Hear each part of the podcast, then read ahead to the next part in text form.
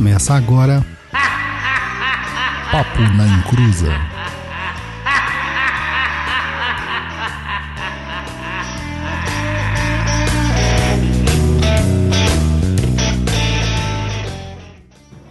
Começou, aqui é Douglas Rainho e todo mundo é macumbeiro.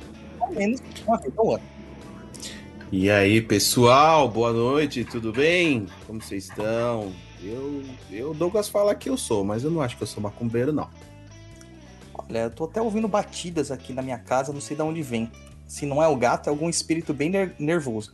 Mas vamos lá, né? Porque hoje a- a- o papo é só eu, entre eu, Luiz e todos os nossos ouvintes. E a gente vai falar sobre macumbaria no final do ano novo. Mas antes, recaditos do Jacoronga.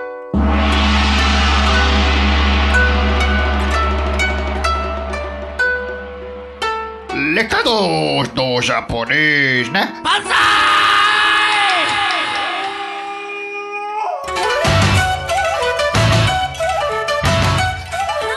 Fala, meu povo, boa noite, tudo bem? Seus macumbalísticos. É o seguinte, nesse Breaking News nipônico, queremos trazer alguns recadinhos, então não pulem, senão seremos obrigados a levar o nominho de vocês até o seu Inclusa. Primeiro de tudo, aquelas. Vale aquela reforçada nas nossas redes sociais, instagram.com barra papo na encruza, você fica antenado nas últimas notícias. Nosso blog lá com muitos textos e vídeos é o www.perdido.co. É só o C e o O, não tem o M no final, tá? Nossos cursos lá na plataforma estão disponíveis em www.perdidoead.com. O TikTok lá da Discordia é arroba papo na encruza.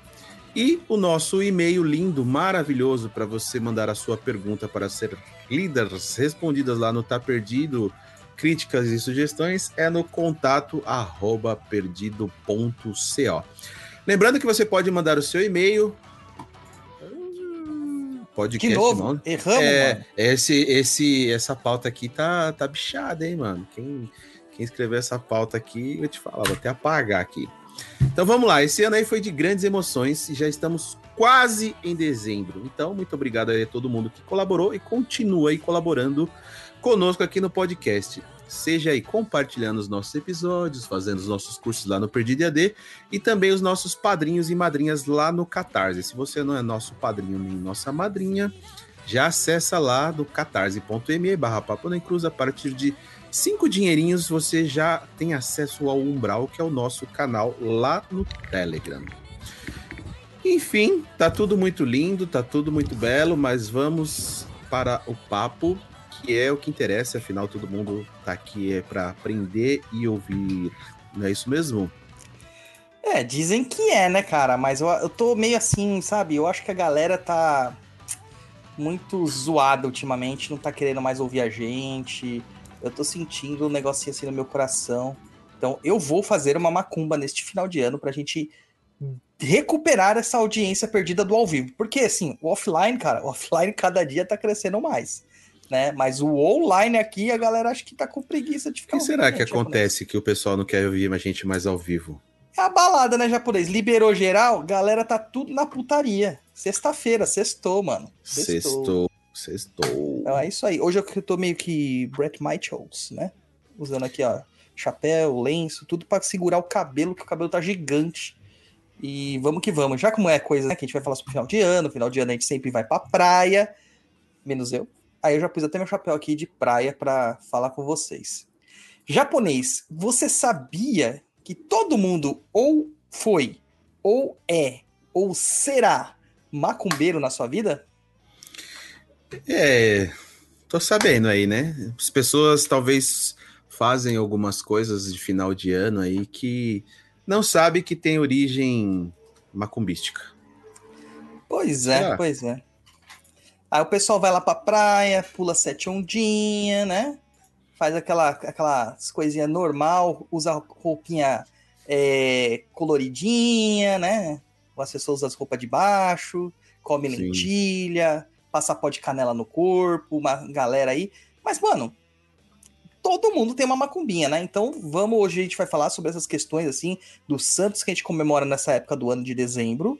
Também a gente vai falar sobre as festas temáticas que a gente tem na macumba e essas crenças que a gente carrega, né, gente? Vamos lá falar sobre tudo isso daí. E é como vocês estão vendo, né? A gente tá só eu e japonês, então aguenta que é falação. O Japão, antes de tudo, cara, não tá perdido. O Guto meio que te deu um overthrow lá e, te pegou, e pegou seu trono. Você percebeu isso aí? Você chegou a ouvir? Eu vi, lógico, mas não pegou nada. Só foi ali questão temporária, né? Estou passando por algumas dificuldades de tempo, mas, Guto, aquele trono não lhe pertence. É, uma galera falou assim: Exu Gato dominou, mano. Fizeram uma cumba pro japonês. Você tá ligando esse servidor contra mim, Guto? Tô de olho, hein? Hum. Aí, hoje, eu coloquei ele de castigo, né? E Hum. o Guto está agora limpando o chão de Jorge. Então, por isso que vocês não estão vendo ele aqui, porque ele está de castigo limpando o chão de Jorge. Mas enquanto nós falamos aqui, vamos começar aqui com o do começo, né? Dezembro. Aí a galera fala assim: o que, que tem em dezembro? Natal. Ó, Natal é uma das festas. É uma das festas. É uma festa meio estranha. Você não acha o Natal meio triste, japonês? Fala aí. Hum, não, tá. Depende em que ponto você olha, né? Se olhar que você vai reunir a família ali, vai estar todo mundo junto, não é triste, né? Pô, mó triste reunir a família, cara. Sempre sai treta. Sempre sai briga. A gente sempre disputa quem que vai ficar com o pedaço maior do, do peru, não fica, não? É, mas é aquela tradição familiar que toda família tem, né? Sempre tem a jogatina, brincar com os primos e não sei o que. Enfim, tem aquela tia que pega na sua bochecha e aperta. Nossa, como você tá linda, tá grande e não sei o que. Estudou bastante, passou de ano. Enfim, sempre tem, né? É, sempre tem o tio do pavê, né? A tia do pavê. Cara, comigo era assim, quando perguntavam se você tava bem, daí você tava bem, daí você tava muito magro, daí de repente você engordava, daí porque você tava gordo. Aí de repente você arranjava namorada, quando que você vai casar? Aí quando você casava, aí é quando você vai ter filho, né? Eu como casei duas vezes, então já me perguntaram várias vezes isso. Aí quando você tem filho, aí perguntam o quê? Né? Quando vem o próximo. Aí, mano, sempre nessa coisa. Só que agora, tipo, acabou. Não tem próximo, não tem mais casamento, não tem mais nada. Aí eu nem sei o que, que meus tio perguntam mais, cara. Nem, eu acho que é, você quer mais um pedaço de bolo, quer mais uma rabanada, deve ser isso aí que eles vão perguntar. Mas, enfim. E mais uma coisa é certa, né? A galera adora uma festa nesse final de ano. Uma festa. E a macumba não é diferente. Na macumba nós temos é, algumas festas que nós fazemos no final do ano. A festa mais clássica que existe hoje é a festa de Iemanjá. Principalmente para quem é do Sudeste, né? São Paulo, de, na sua maioria. Em São Paulo, nós temos uma festa que acontece, né? O, no dia 8 de dezembro, que é a festa de Iemanjá na praia. Então eu- a galera dos terreiros se junta, né, nessa data, ou próximo dessa data. Todo mundo desce lá pra Praia Grande, pra Massagua, é, pra, como é? é Monganguá? Eu não sei falar Mon- esse nome. Mongaguá. Monguaguá. Eu não sei Não, falar esse monga, monga. Fala monga. Mongaguá. Guá. Ah, tá vendo? Isso. Vou aprendendo, vou aprendendo. É, e a gente vai lá e faz todas aquelas, aquelas ritualísticas, né? De incorporar, de chamar as linhas, de saudar, etc e tal. Mas, cara, toda vez que eu ia pra praia fazer esse tipo de trabalho, toda vez, chovia. E era à noite. Ou dava uma ventania, cara, que nenhuma vela parava acesa. Será que você é o pé gelado? Achava. Até que eu fui verificar e tem uma outra santa que nós comemoramos também pertinho e que ninguém lembra, cara, que é Santa Bárbara, em Ansan, né, pelo sincretismo, no 4 de dezembro. Você acha, você acha que tá rolando um cross aí pra ter esses problemas? acho que rola uma invejinha, um ciúminho ali, sabe? Porque É. você sabe como que é, Ansan, como suas filhas são muito ciumentas. E aí rolava uma invejinha. Mas, curiosamente, o dia 8 de dezembro não é tradicionalmente um dia de Iemanjá. Não é. Né? No dia 8 de dezembro é um dia como que se comemora Nossa Senhora da Conceição, que é um dos sincretismos de Oxum. De Oxum, cara. Então, não tem muito a ver né, com Iemanjá propriamente dito. Por que que acabou acontecendo de se fazer a festa de Iemanjá? E pior, né, do dia 31, né, Dia 31 de dezembro que a galera também vai lá, né? Por que, que você acha, japonês, que começaram a curtir aí e fazer isso aí no final aí do, do ano? Ah, sei lá, comemorar a passagem de ano, o que passou no ano, esquecer das dificuldades. Enfim. É, pode ser, pode não ser. Mas a, a verdade é que essa festa tá muito, segundo as, as, as histórias, tá muito ligado ao futebol. Principalmente ao nosso Corinthians japonês. Por quê? Tô sabendo disso não.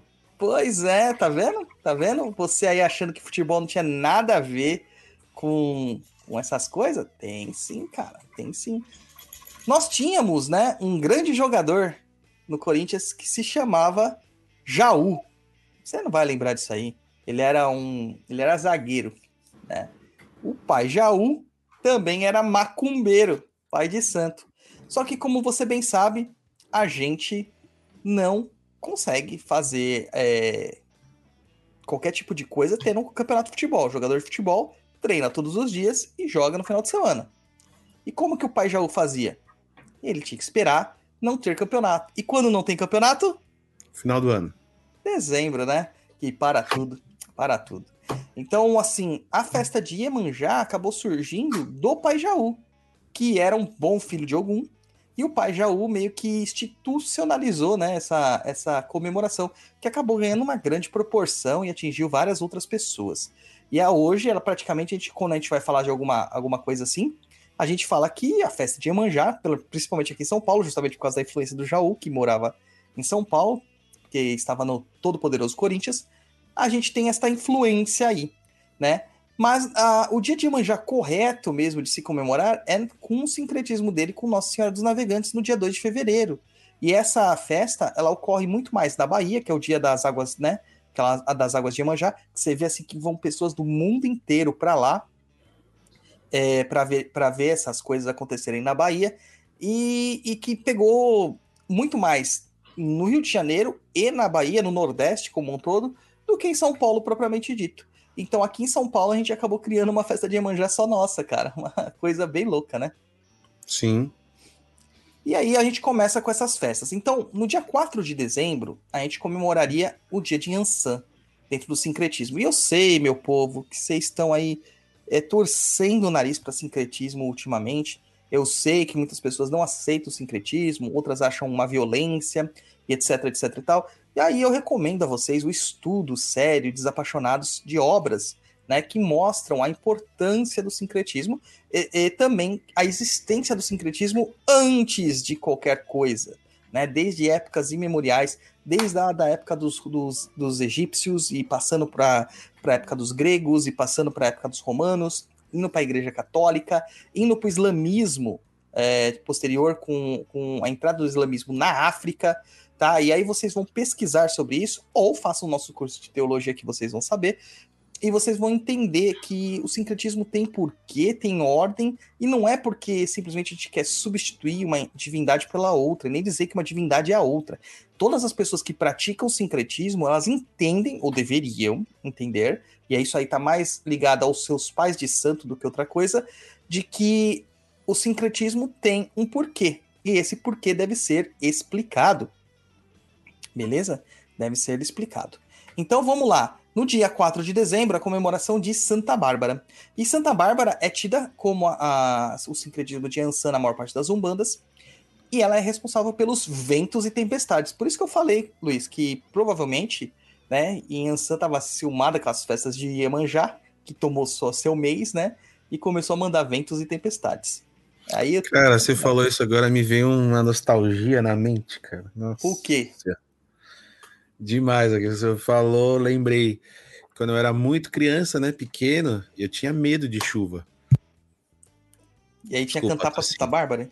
Não. E quando tinha essas chuvas muito fortes, trovões muito fortes, é, quando caía assim, minha mãe falava assim: Santa Bárbara, meu Deus.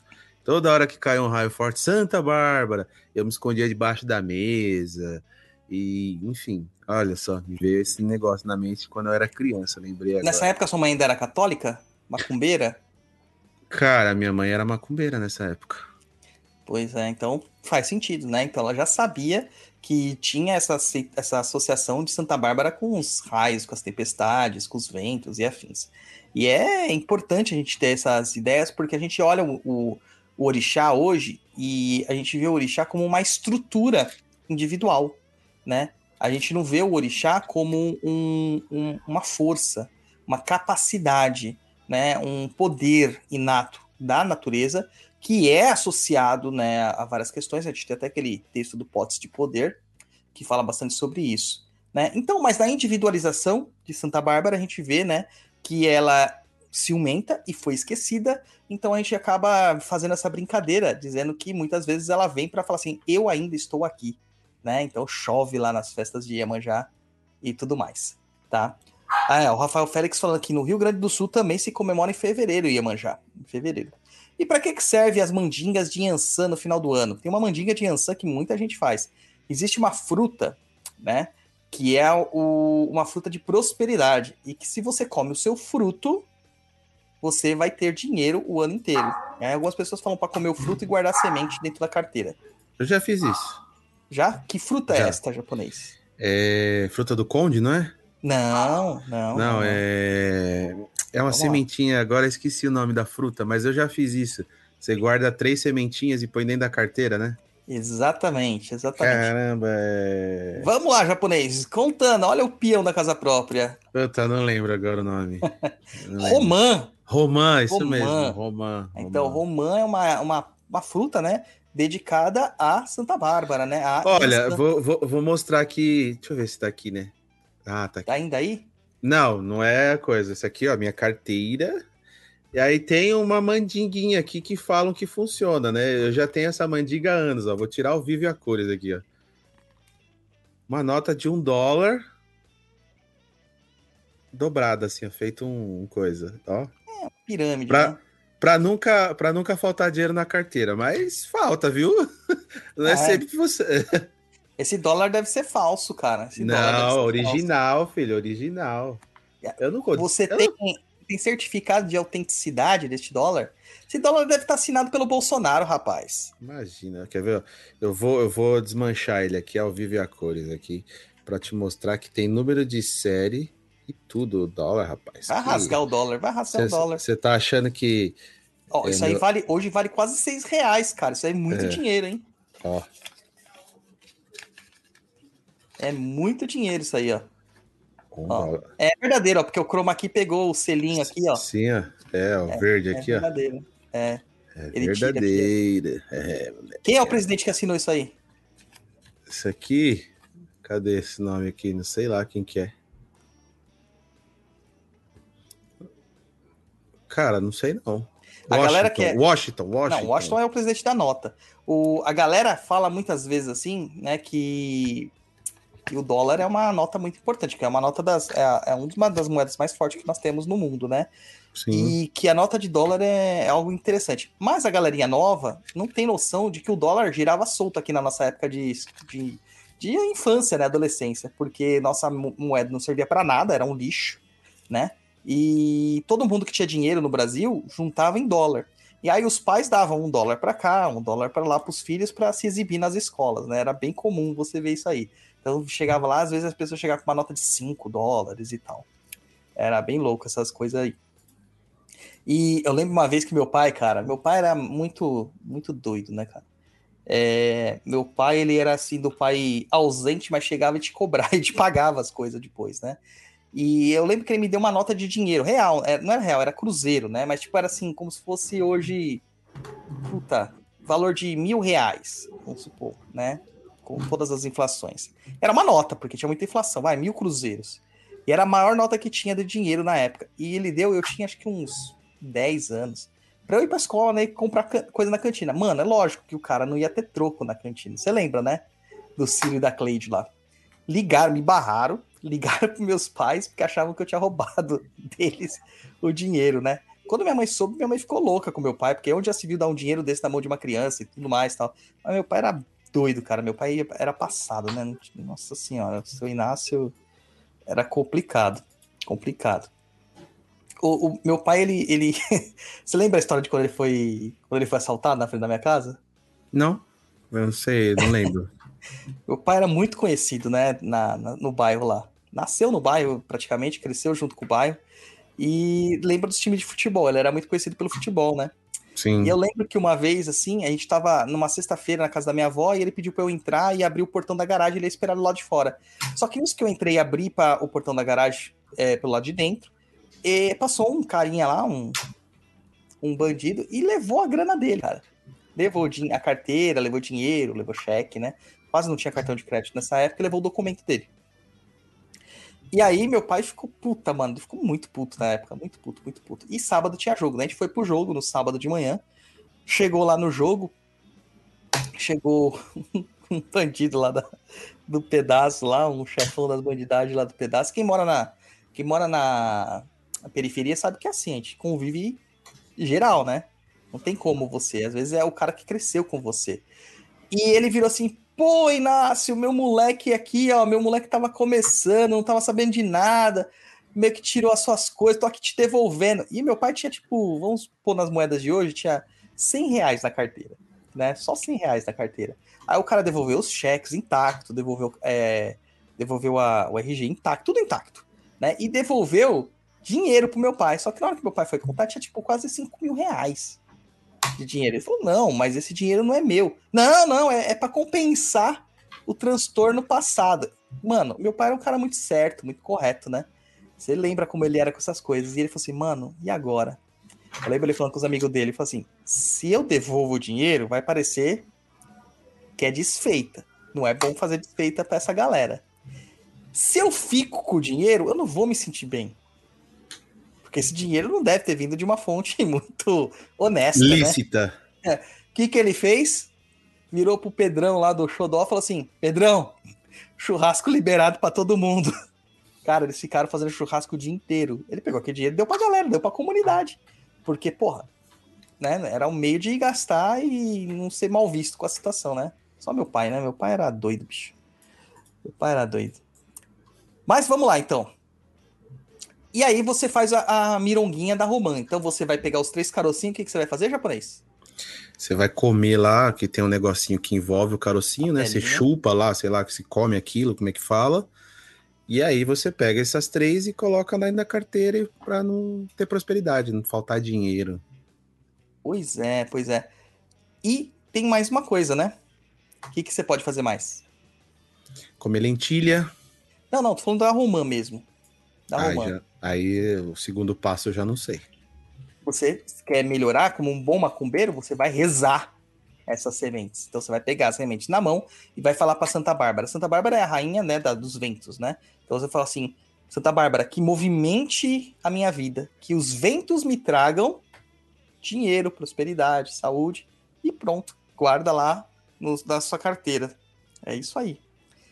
Show de bola, cara. É show de bola isso aí. Show de bola. Beleza? Fácil, né?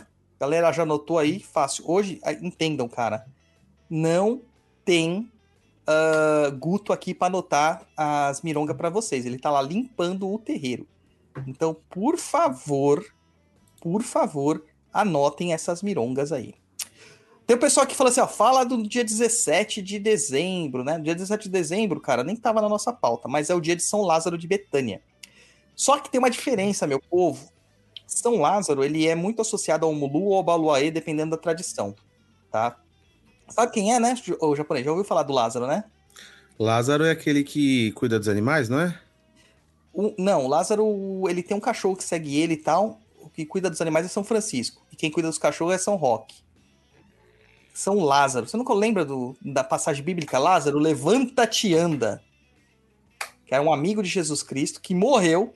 E Jesus chegou lá três dias depois da morte dele, entrou na tumba dele e falou: Lázaro, levanta-te e anda. E ressuscitou Lázaro. Ou seja, Jesus Cristo não foi o primeiro cara a ressuscitar, segundo a crença romana, né?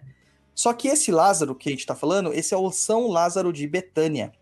Existem dois lá, São Lázaros, na verdade. Assim como tem, né? Dois Judas, assim como tem dois São Pedro, dois, dois São Francisco, e afins, afins e afins. O Lázaro de Betânia é o amigo de Jesus, tá? Aquele que levantou, que foi ressuscitado, etc e tal. Esse se comemora no dia 17 de dezembro. Existe um outro Lázaro, que é aquela figura que vocês estão acostumados a ver. Eu tô procurando aqui uma imagem para pôr aqui para vocês, tá? É, do outro Lázaro. Ó, estão falando aí que o Guto colocou uma foto lá no umbral. É, pôs assim, coisas que vocês não vê no, no chão de Jorge, né? É, mas, a, gente, filho de santo é assim. Enquanto o pai de santo faz programa, né? Filho de santo tem que ir lá fazer a parte dele. Tem um texto nosso que se chama é, Os Regentes da Sétima Linha de Umbanda, né? Que fala sobre essa parte dos, dos, dos Exus e Pombagiras e tal. O São Lázaro de Betânia é esse senhor que eu estou pondo na tela para vocês, tá? Vamos ver se vai. Este é o São Lázaro de Betânia, tá? Deixa eu dar uma, um zoom aqui nele. Este é o amigo de Jesus. Aqui é uma iconografia, né? Uma iluminura do, do da Igreja Ortodoxa, Ortodoxa grega ou romana. Não, acho que é grega essa aqui. Tá? É, romana não é russa. Acho que essa aqui é a grega. Tá? Mas existe um outro Lázaro, tá? O outro Lázaro, que é o Lázaro mendicante, que é utilizado na na Macumba, é esse Lázaro aqui, ó, que tem os cachorrinhos, que tem as chagas pelo corpo, que é o Lázaro leproso, tá? Existem diferenças nesse aqui. Este é o São Lázaro que a gente cultua associado ao Baloaê ou ao Mulu, tá? Porque ele está associado a doenças. O outro Lázaro é a ressurreição, né? A vida, etc e tal. Apesar dele também ser considerado em alguns casos como doença também, tá? Então é isso aí.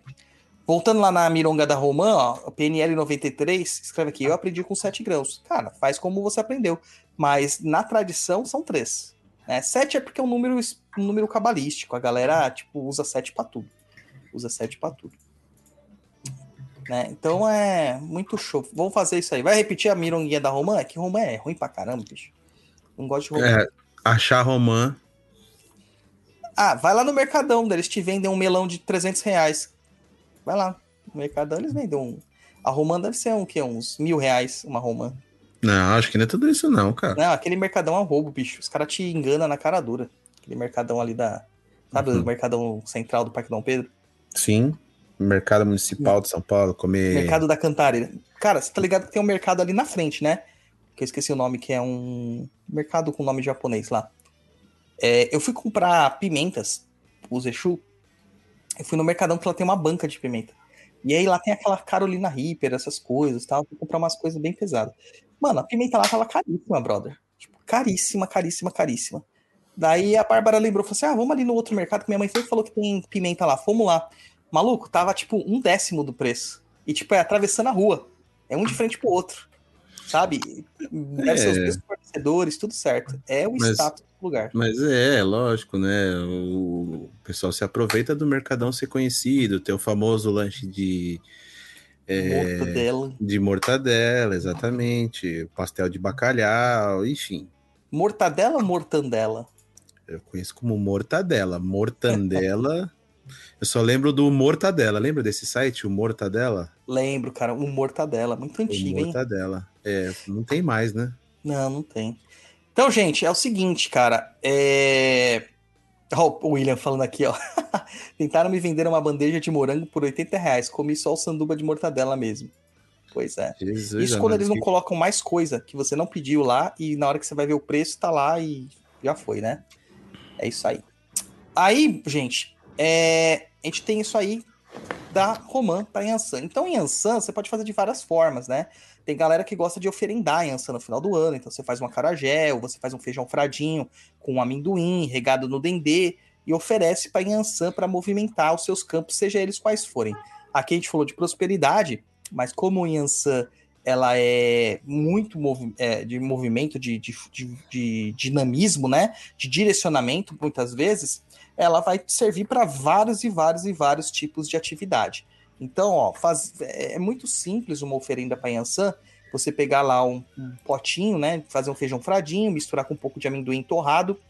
O amendoim, ele tem que ser sem a casca, mas com a pele. Sabe aquela pelinha vermelha que fica presa nos dentes japonês? Tem que ser com aquilo. Você refoga um pouquinho ali, dá uma, uma tostadinha ali naqueles amendoim e mistura, né? Com o feijão fradinho levemente cozido e tostado também.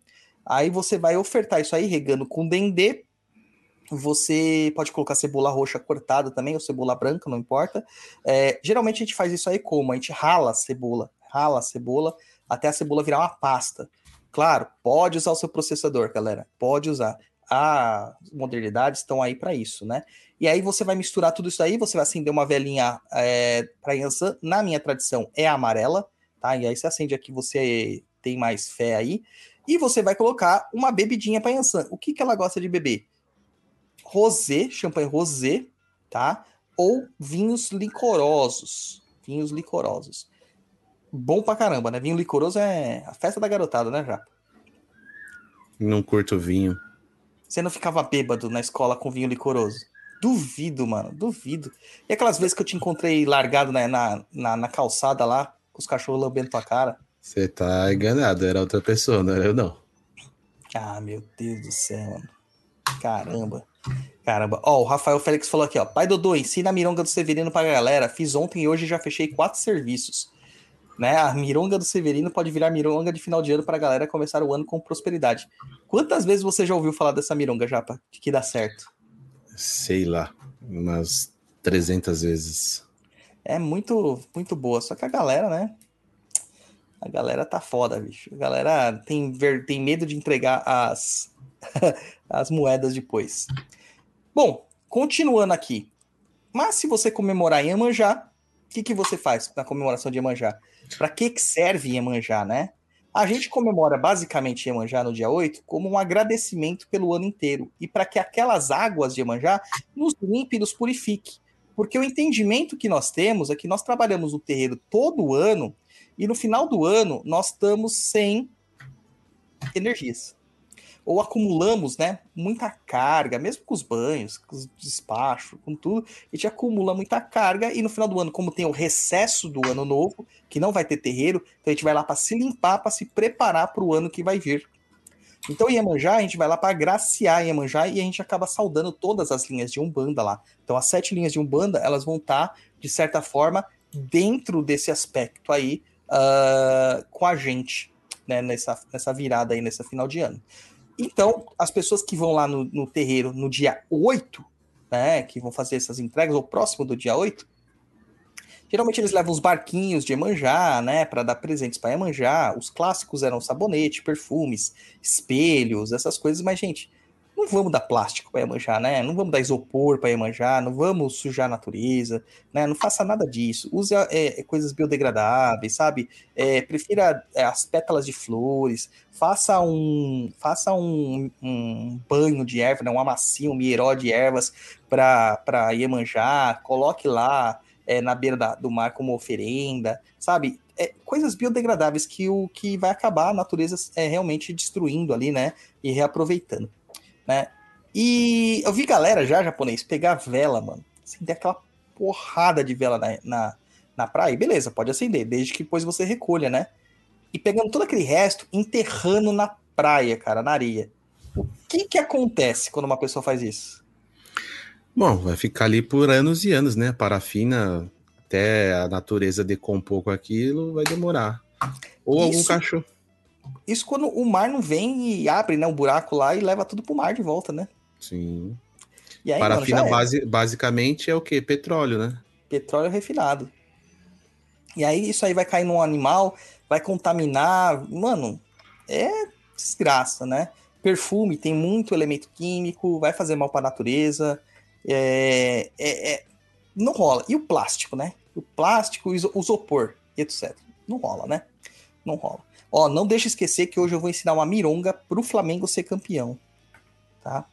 É, mas aí não precisa de mironga nenhum. Ah, não precisa? Não. Não vai precisar. Tá certo. É jogo único? É jogo único. Ah, então já era campeão o Flamengo.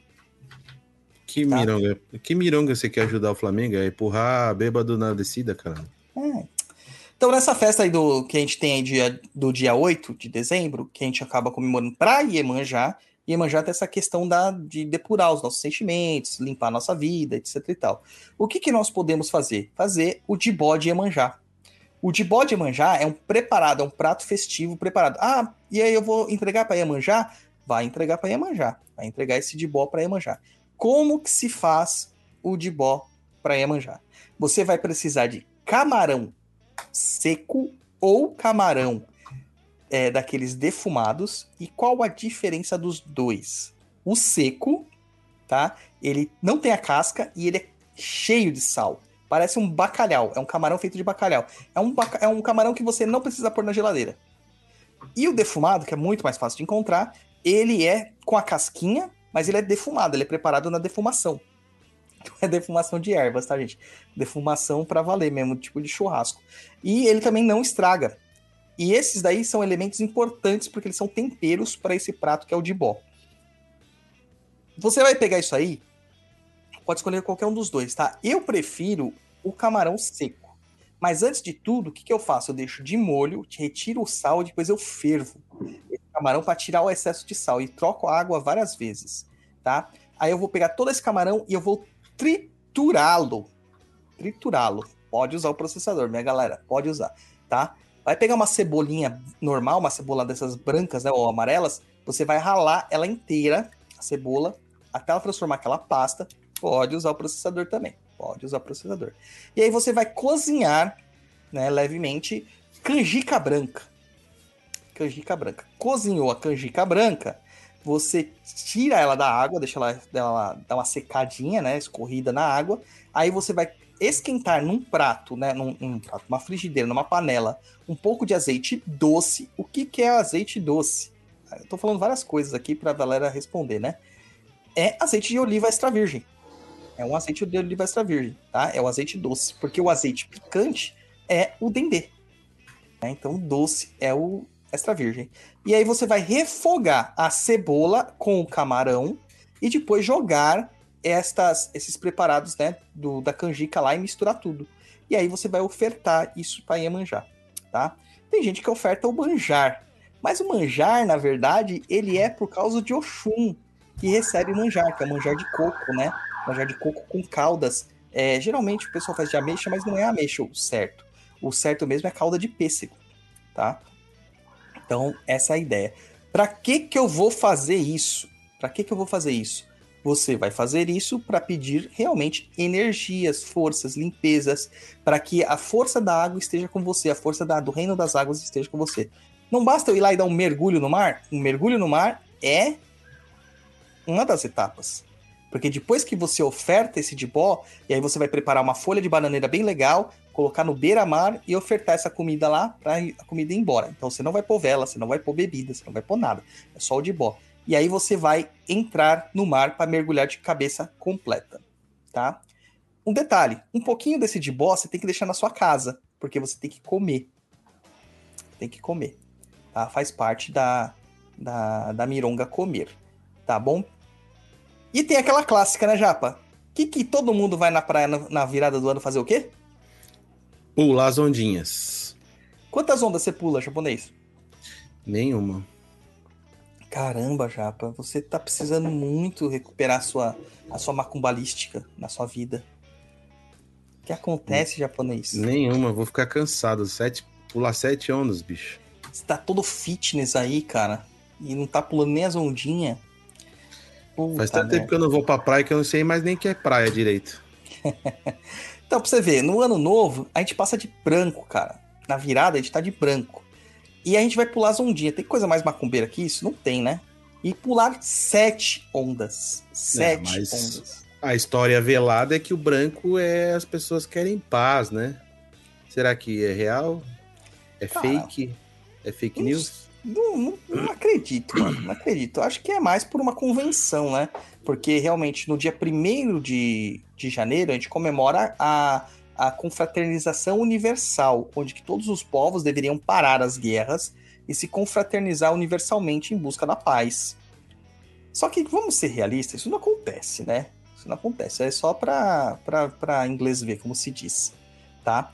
E aí o que, que o, o agente brasileiro acaba usando, né, de- também dessa mesma coisa de usar o branco tal. Normal ver os macumbeiros de branco, até porque se saúdem a manjar de branco também.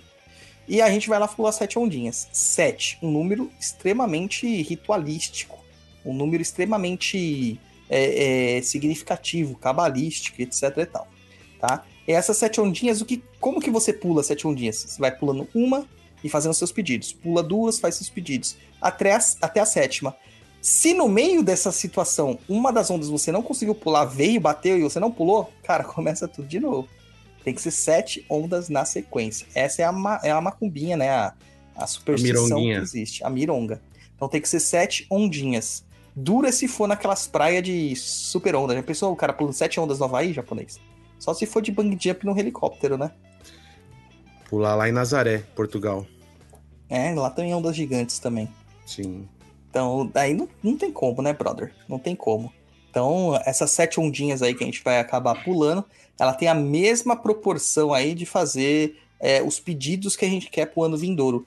Porque a gente vai pular imediatamente na virada, né?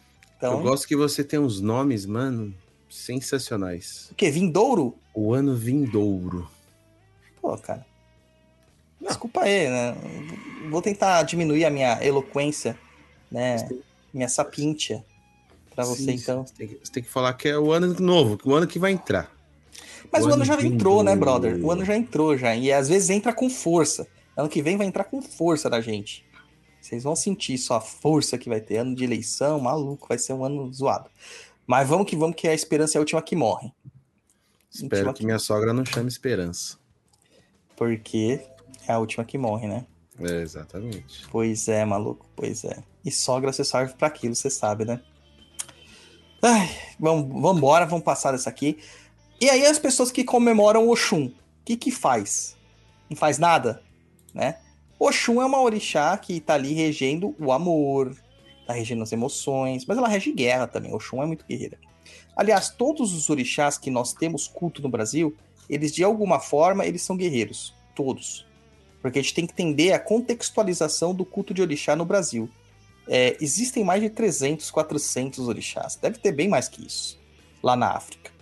Mas o povo que trouxe os orixás para cá, eles não só os orixás, mas os inquices e os voduns, eles sempre deram preferências para os é, as divindades que tinham um cunho de guerra, de luta, de briga, de sobrevivência, de resistência, porque era o que eles viviam. né? Então não fazia sentido, por exemplo, é, cultuar um deus da agricultura aqui. Você não vai cultuar é, Ogum como um, um agricultor. Você vai cultuar Ogum como um guerreiro. Né? Porque existia a guerra pela vida todos os dias por causa da escravidão e das injustiças que aconteciam. Né? Então tem isso. Mas Oxum, Oxum não perdeu a sua majestade. Oxum continua ali é, com a sua majestade. E, na, no sincretismo a gente comemora com Nossa Senhora da Conceição no dia 8 de dezembro, que é o que encavala com, com Iemanjá. E na Umbanda, pelo menos na Umbanda do. do. Do Sudeste aqui, a gente comemora é, é, é, Oxum no dia 12 de outubro, junto com Nossa Senhora a- da Conceição Aparecida. Tá? É a mesma Nossa Senhora da Conceição, mas ela é Aparecida. Foi aquela que apareceu no Rio, né? É, é Piratininga lá? Não lembro agora mais o lugar. Tá? Mas é onde é hoje a cidade de Aparecida. Guaratinguetá ali. É Guaratinguetá, né? Aquela região, né? Sim. Mas lá, a região lá é Aparecida do Norte, mas o- ela não foi achada em Aparecida, né? Foi em Guaratinguetá, não é? A, a É, cidade Gua- exata. acho que foi. foi. Foi isso mesmo. Rio Guaratinguetá, né? Eu não lembro mais, cara. Não lembro mais. Mas deve ser. Tá? Mas eu sei que. que... Que é ali perto de Lorena, né? Naquele caminho ali pra Cruzilha, né? Isso aí. Aquele caminho lá no depois de Taubaté. Sentido Rio. Rio Paraíba do Sul. Foi lá que ela foi achada? A imagem de terracota encontrada em outubro de 1717 por três pesca- pescadores no Rio Paraíba do Sul.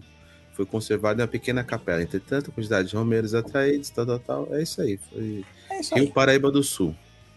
E ela ganhou a capela lá em- na cidade onde tomou seu nome de Aparecida. Mas por que Aparecida? Vamos lá, Nossa Senhora da Conceição. Conceição é, na verdade, concepção. É aquela senhora que deu a luz. Né? Tanto que a imagem dela aparece ela meio que parecendo que ela tá grávida. É, dá a entender que na imagem ela está grávida. E Aparecida, porque ela apareceu no rio. Entendeu? Não tem mais nada além disso, cara. É super simples isso mesmo. Né? Se você olha a imagem sem o manto e sem a coroa, você vai ver que é muito parecida com a imagem de Nossa Senhora da Conceição mesmo, tá?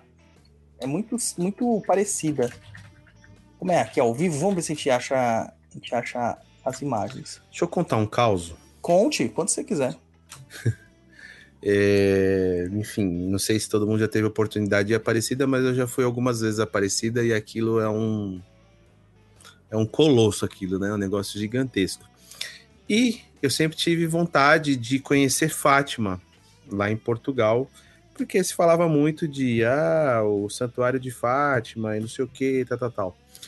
Em 2019 eu tive a oportunidade de ir em Portugal e estar em Fátima. Aí me decepcionei. Por estar em Caramba, por que japonês? Não, não por estar em Fátima, que é um lugar muito lindo, não é?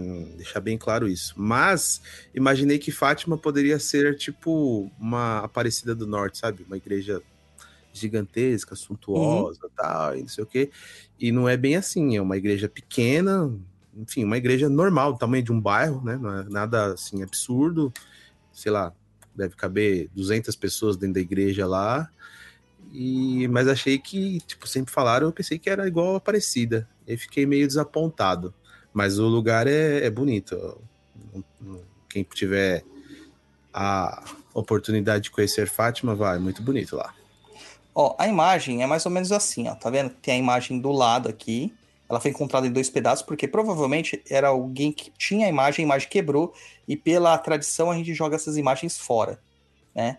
É, o macumbeiro tem isso, tá? De jogar a imagem fora quando a imagem quebra num rio, né? Não façam isso hoje em dia, tá? Mas ela era feita de terracota. Terracota é um material que acaba sendo absorvido pela natureza depois de um certo tempo. É, e quando, depois ela ganha um manto, né? Que é esse manto que vocês veem aí à direita, e a coroa. Mas a imagem é essa aqui, ó. É super simples, entendeu? É uma imagem de barro, né? Uma imagem de terracota. E todo mundo fala assim: ah, mas ela tem um. um... Dizem que não existe. A imagem que tá lá em exposição não é a verdadeira, né? É uma imagem falsa. É, e dizem que essa imagem ela já foi roubada, já foi perdida, ninguém sabe onde está a original. Tem várias histórias sobre a imagem de Nossa Senhora Teoria da conspiração? Várias, várias e várias. Mas, é, te- teoricamente, se você for. Aqui a gente pode levantar várias coisas, né? Aventar várias coisas como macumbeiros que todos nós somos. Mas ela ficou enegrecida, né? Ela ficou preta, a imagem ficou é, escura por causa da foligem das velas que acendiam, porque eram velas de sebo, né? E uma vela de sebo, é, geralmente as velas de sebo, elas são escuras, né? Hoje que a gente tem um tratamento melhor ou e de, de purificação e tal, é, mas antigamente era sebo escuro mesmo, cara. Lá no curso de velas, que inclusive está de está de em promoção, Black né? Workshop de, é, tá de Black Friday. Aproveite, hoje é o dia 26, vai até dia 28. Aproveita lá. É, você leva o curso de velas e também o curso de, de cristais da Umbanda. A gente mostra uma das imagens, a gente explica bastante sobre isso. Vou pôr aqui pra galera ver, ó. É, As velas eram mais ou menos assim, ó, feitas de sebo escuro, esnegrecido mesmo, tá? Muito raramente você tinha uma vela branquinha, né? Isso é coisa mais moderna.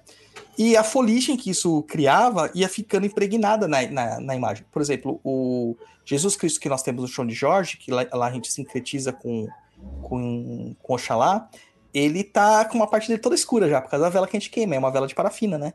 Imagina uma vela de sebo. É bem pior. E aí é, ela foi pegando esse aspecto, foi pegando esse aspecto, e aí ficou conhecida como uma, uma, uma das Madonas Negras que existem no mundo. Existem várias estátuas é, negras no mundo, várias Nossas Senhoras negras. E isso faz muito sentido pro Brasil, né?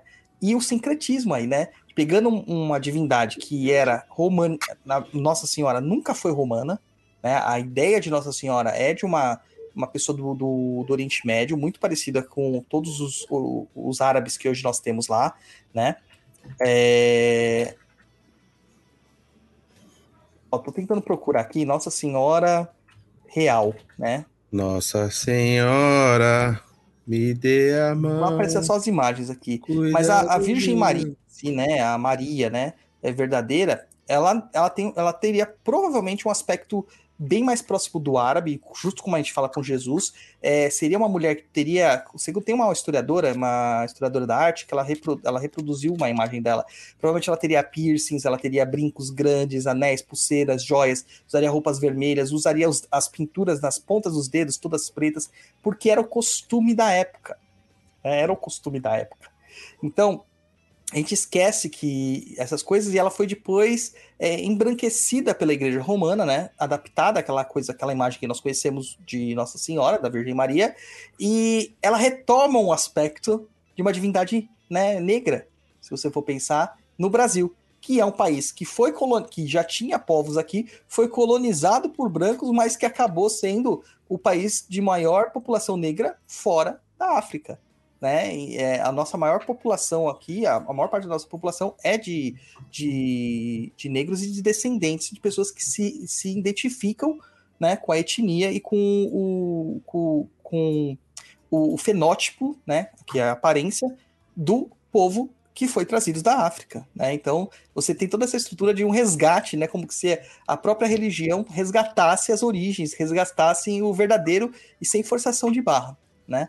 Então você tem isso aí, ela se tornou uma das Madonas negras, é uma das. Da, acabou se tornando padroeira do Brasil, é a santa oficial do Brasil, né? E tá aí, mano, é uma das santas que mais tem culto hoje dentro do, do, do, catolicismo mesmo brasileiro. É, o culto mariano no Brasil é muito forte, e da macumba também. Aí a gente vai pelo pressuposto assim: japonês, jogar essa imagem fora, porque ela quebrou. Isso é coisa de macumbeiro. Achar a imagem, a imagem fez milagre. É coisa de macumbeiro também. Mais uma prova que o Brasil é macumbeiro. Só não assume. Só não assume. Essa teoria, então, das, cara, essa teoria da conspiração aí. Hoje eu vou forçar vários aqui, várias, várias teorias aqui pra galera. Pra, pra vou contar um outro segredo para você. Conte. É, eu irei pedalando Estou planejando ir pedalando até Aparecida do Norte. Mas é, vai nada. Vai nada, duvido. falando. Ah. Duvido. É que agora deu uma decaída nos meus treinos aí, porque por conta dos problemas, mas é uma ideia. Eu vou de lado de safety car, beleza? Tá bom, pode ir. Vou de carro de apoio. E aí, para Oxum nessa época, o que, que nós podemos fazer? É, a gente vai pedir amor? Não, gente, tem coisa melhor para pedir, né? Equilíbrio das suas emoções. Equilíbrio das suas emoções. Ou um equilíbrio familiar, né? Ou para engravidar no ano vindouro. Aí já falei, ano vindouro, né? E aí? Você pode pedir tudo isso. Como você faz isso? Né? Você pode fazer o próprio manjar com pêssego, manjar de coco com calda de pêssego, ofertar para Oxum, né? E uma parte reservar para você. Ah, mas se come a comida do orixá? Sim, meu caro, você está abençoando a comida. Você está abençoando a comida. Ué, por que não comeria? Tem gente que faz a comida de qualquer jeito. Ele fala assim, é por orixá mesmo, eu vou fazer de qualquer jeito. Faz coisa assim comestível. Põe pó de ferro no padê de chu. Tá? Tem umas coisas assim bizarras. Cara, comida é comida. Tem que ser algo comestível, né? É, existem magias que você vai fazer que vai coisa que não é comestível? Existe, mas é magia. Oferenda é diferente, né? Bem diferente. Tá? Então você pode colocar lá também a sua ofrendinha para Oxum. Uma outra questão que você pode fazer é, é, é fazer um, um, um, melão. Você pegar um melão, abre o melão no meio, dentro desse melão você vai servir espumante branco e você vai entregar na beira de um rio. Tá? É... Na teoria, a gente acende uma velinha do lado. Na minha tradição, se acende a vela verde, a vela azul escuro mas a gente espera essa vela apagar, ou você apaga a sua vela e tira de lá antes de ir embora para não deixar a vela na natureza. Tá? Sapo cururu da beira do rio. É, tá vendo? Você vai lá pro rio, as sereias vão começar a cantar para você e vão mas te levar sereia, embora. A sereia não é do mar? Tem sereia de rio também, né? Tem as histórias das iaras, da mãe d'água, né? Tem as sereias de ah, rio. Ah, é, nós já fizemos um programa sobre isso. Fizemos com o Andriole Costa o colecionador de sacis. É, então é isso aí. Inclusive ontem não dá para festa... falar clique aqui, aqui, aqui. Não dá. Não dá, é, mas tá a gente vivo, já né? fez. É, procura aí no, nos episódios se você quiser saber sobre essas lendas aí. Procura que tem. Lenda das águas. Lenda das Lenda águas das brasileiras. Águas. E é interessante, cara, que você pode perceber que tanto Yansan e Iemanjá quanto Oxum, elas estão ligadas às águas. A maior parte dessas divindades femininas estão ligadas às águas, porque as águas são as emoções, a água é, é extremamente feminina, né? E nós temos em dezembro uma predominância do feminino, em detrimento da predominância que a gente tem da, do, do, do cristianismo, que é uma predominância solar, masculina. Né? Aqui a gente tem uma predominância lunar feminina, é, mostrando a importância que se dá para a mulher dentro de um culto é, afro-brasileiro, né? Dentro desse culto de Umbanda, Candomblés e afins que a gente tem no culto afro-brasileiro. É muito legal, muito interessante mesmo. Muito interessante mesmo. Certo? Certo. Ó, a galera que quer saber a mironga do Severino, fica aí que no final, vou ter que colocar aqui, senta aqui lá vem Macumba. Mironga do Severino. A gente já falou, mas já que vocês querem, a gente fala de novo, tá? Tem uma outra mironga de Oxum que a gente ensina, tá no IGTV do Papo Nem Cruza lá no Instagram. Então vocês vão lá dar uma conferida também, que é uma mironga para Oxum, para prosperidade. Pode ser feita também, tá, gente? Você pode fazer também sem problemas. Com canjica, com ovo. É bem legal, tá? E a galera faz, aprovou, tiveram resultados, tão felizes, né? E isso que importa. É isso que importa. Certo? Certo. Mas, Japa, você acha que o povo brasileiro é supersticioso mesmo? Sim, bastante. Você acha, cara? Cara, Mesmo as pessoas que dizem que não? são, porque o que acontece? É, Fazem as coisas inconscientes, mas fazem. É, por exemplo, quando você fala junto com outra pessoa, você bate na mesa? Não, não tem Não. esse- Você põe a mão no verde? Não, Você belisca a pessoa? não. São superstições que existem, né? Se você fala alguma coisa que você não quer acontecer, você fala assim, ó, bate na madeira três vezes. Ah, isso assim, eu já fiz, isso eu já fiz. Isola. É. Superstição incluída aí, né? Se você for uma escada formando um ângulo com a parede, passa embaixo, não tem problema. passa embaixo. Você passa? Eu passo. Não e se uma esse- lata de tinta cai na tua cabeça, mano? Aí nós fica pintado. Porra, não morrer, tá bom. Caramba. Ai, ai, ai. Ou veja quando puder, né? O veja quando puder, ele usa esse nome aqui, cara. ah, eu sempre confundo ele, né? Que é o André, né? André, é você, né, André? então eu sempre confundo ele, né? Porque ele tem um nome aqui, um nome no Instagram e um nome no, no, no Telegram, cara. Eu sempre confundo, né? É, ele fala assim: fale um pouco sobre usar a força de Omulu para fechar um ciclo. Cara, isso é uma coisa que a Luciana e o Roy falavam aqui no programa e eu não recomendo. Não recomendo, sabe? Porque o jeito que o Omulu fecha, cara, é muito pesado. É muito pesado. É muito pesado. É um jeito assim de quebrar no meio você. Então, assim, existem formas mais fáceis de você fechar ciclos, sabe? Fecha com Oxum, fecha com Yansan, fecha com Emanjá. É... Ó, o japonês tirando aqui a, a minha tela, tá brincando aqui, ó. É, fecha com essa galera, né? O não é legal, tá? Mas se você quiser fazer vela roxa de Omulu, completamente roxa de Omulu, aquele roxo bem forte, e você vai pedir para ir embora tudo ali, né? Na virada do ano. É uma vela de sete dias, tá? Mas, cara, vai levar. Vai levar muita coisa. Tá? Até aquilo que você não queria se desfazer, que não faz tão mal assim, né? Ó, o Dani falou aqui pra gente, que Dani Nascimento, não sou supersticioso, mas já salvei a vida da minha mãe inúmeras vezes desvirando os chinelos. É, comeu palhacitos, né? Só pode. Ah, mas a gente não falava que deixar o chinelo virado mata a mãe? É É. isso aí. O povo brasileiro é extremamente supersticioso. E, justamente nessas práticas supersticiosas, criou-se formas de gen- da gente coibir isso de acontecer, né? De certa forma. Bater na madeira três vezes é, de um, é uma forma, né? De você coibir de algum mal lhe acontecer, né? Pede pato mangalo três vezes, mangalo três vezes, tem também essas coisinhas, né? Parte disso é importado da Europa, que veio da Europa. Parte disso é importado. É o cartão de crédito tá mostrando? É, que o cartão de crédito é transparente, já viu? Ah, não dá para ver o seu número, então não tem graça. Olha, estão me ligando, mentira. É, me, me veio. Será que é uma mandinga o que eu vou perguntar? O que, que é? Minha mãe fez várias vezes isso, sua mãe também deve ter feito isso. É, abaixar o galo com a faca É, uma, é um benzimento. é um benzimento. Um benzimento. Mas isso aí tem meio que uma função, vamos dizer assim, ah, fisiológica, né? A faca tá gelada. Quando a gente machuca alguma coisa, o que, que a gente, o fisioterapeuta, o médico fala assim? Põe gelo. Cara, tudo bem. Eu concordo com a sua fala, mas assim, será que ela tá tão gelada que só o fato de pôr ali vai vai Então, resolver? isso vem dessa época, né? Vem dessa ideia do- da faca estar gelada. E quando ela tá gelada, ela vai gerar uma vasoconstrição e o galo não vai crescer. Mas claro que você pode emanar energia lá e ajustar isso aí e fazer um benzimento. Você vai botar a faca e além de botar a faca, você vai rezar. E aí rezando você junta o bom e o ruim, né? É a mesma coisa. É a mesma coisa.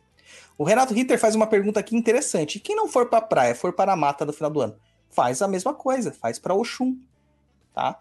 Faz para Oxum e pede também renovação para Oxum, porque as águas do rios também vão te renovar. Entra na água, toma um banho de piscina, toma um banho de cachoeira, toma um banho de, sei lá, de represa, mas pensa na Oxum, que é água doce, tá? Faz a mesma coisa. Eu também não vou pra praia no final do ano, né? Eu vou pro, pro sítio, né? Pro interior. Eu gosto de mato. É isso aí. Ó, o Daniel falando aqui, ó. Usa-se o metal para conter inchaços em lutas. O UFC, por exemplo. Não tem aquele aquela coisinha lá que é tipo um mata-borrão que você passa na cabeça da pessoa? Tem, tem um mata-borrão que você põe assim quando a pessoa tá muito ferradona. A gente tem algumas superstições que acontecem muito no, no final do ano, assim, né? Muitas coisas assim. Principalmente essa questão do ano novo. Eu vou pular aqui a nossa pauta, né? Eu vou mostrar aqui algumas coisas, cara. Primeira coisa, a gente já falou da Romã, então façam para dinheiro. Então vou falar outra coisa, outras coisas que traem dinheiro, porque é o que a galera quer. É dinheiro, tá? Folha de louro para começar bem o ano. Folha de louro para começar bem o ano. Você tem uma folha de louro na carteira, japonês? Não. Ô, japonês. Tem que ter uma folhinha de louro. O ideal é que você Deixa eu ver o que eu tenho na carteira. tem uma tenho 10 reais. 10 reais, tá bom. Tá bom, já dá pra comprar um corneto quase dois. Tá? não, pé, gente, vamos parar aqui. Mariana de Oliveira falou assim: então não pode colocar purpurina no padê, vejo tanto isso. É lógico que não. É lógico que não. Vai colocar Purpurina purpurina. no padê? Gente, meu Mas pra que Deus. vai colocar purpurina no padê? Mariana, manda os links disso que a gente quer ver o que, de onde você tá vendo essas coisas, cara. Tá? Ela Ó, vai primeira assim, coisa- sou eu que faço isso. A mandinga da folha de louro é a seguinte. Você vai pegar. Sabe que é um louro, né, japonês? Louro, sei. Aquela bicho que sua mãe tinha. É, aquele lá é o papagaio. A folha de louro, você Lógico sabe o que que é, né? Lógico que eu sei, né, filho? Ah, muito bem. É, Lauris nobile, se eu não me engano é o nome de- da folha de louro. Geralmente se coloca junto com feijão. É, põe no feijão, na lentilha, né? Na Etc feijoada. É, Laurus nobilis, que é o nome científico dessa, dessa planta. Você vai pegar uma folha, só uma folhinha, e você vai passar com ela a virada. Tá? Justamente bem na virada. Quando for virar o ano, você vai segurar essa folha na mão e você vai falar assim: que toda a prosperidade que é minha seja multiplicada nesse ano que está vindo. Só isso, gente, só isso. Tá? Você está programando aquela folha e você vai guardar ela na carteira.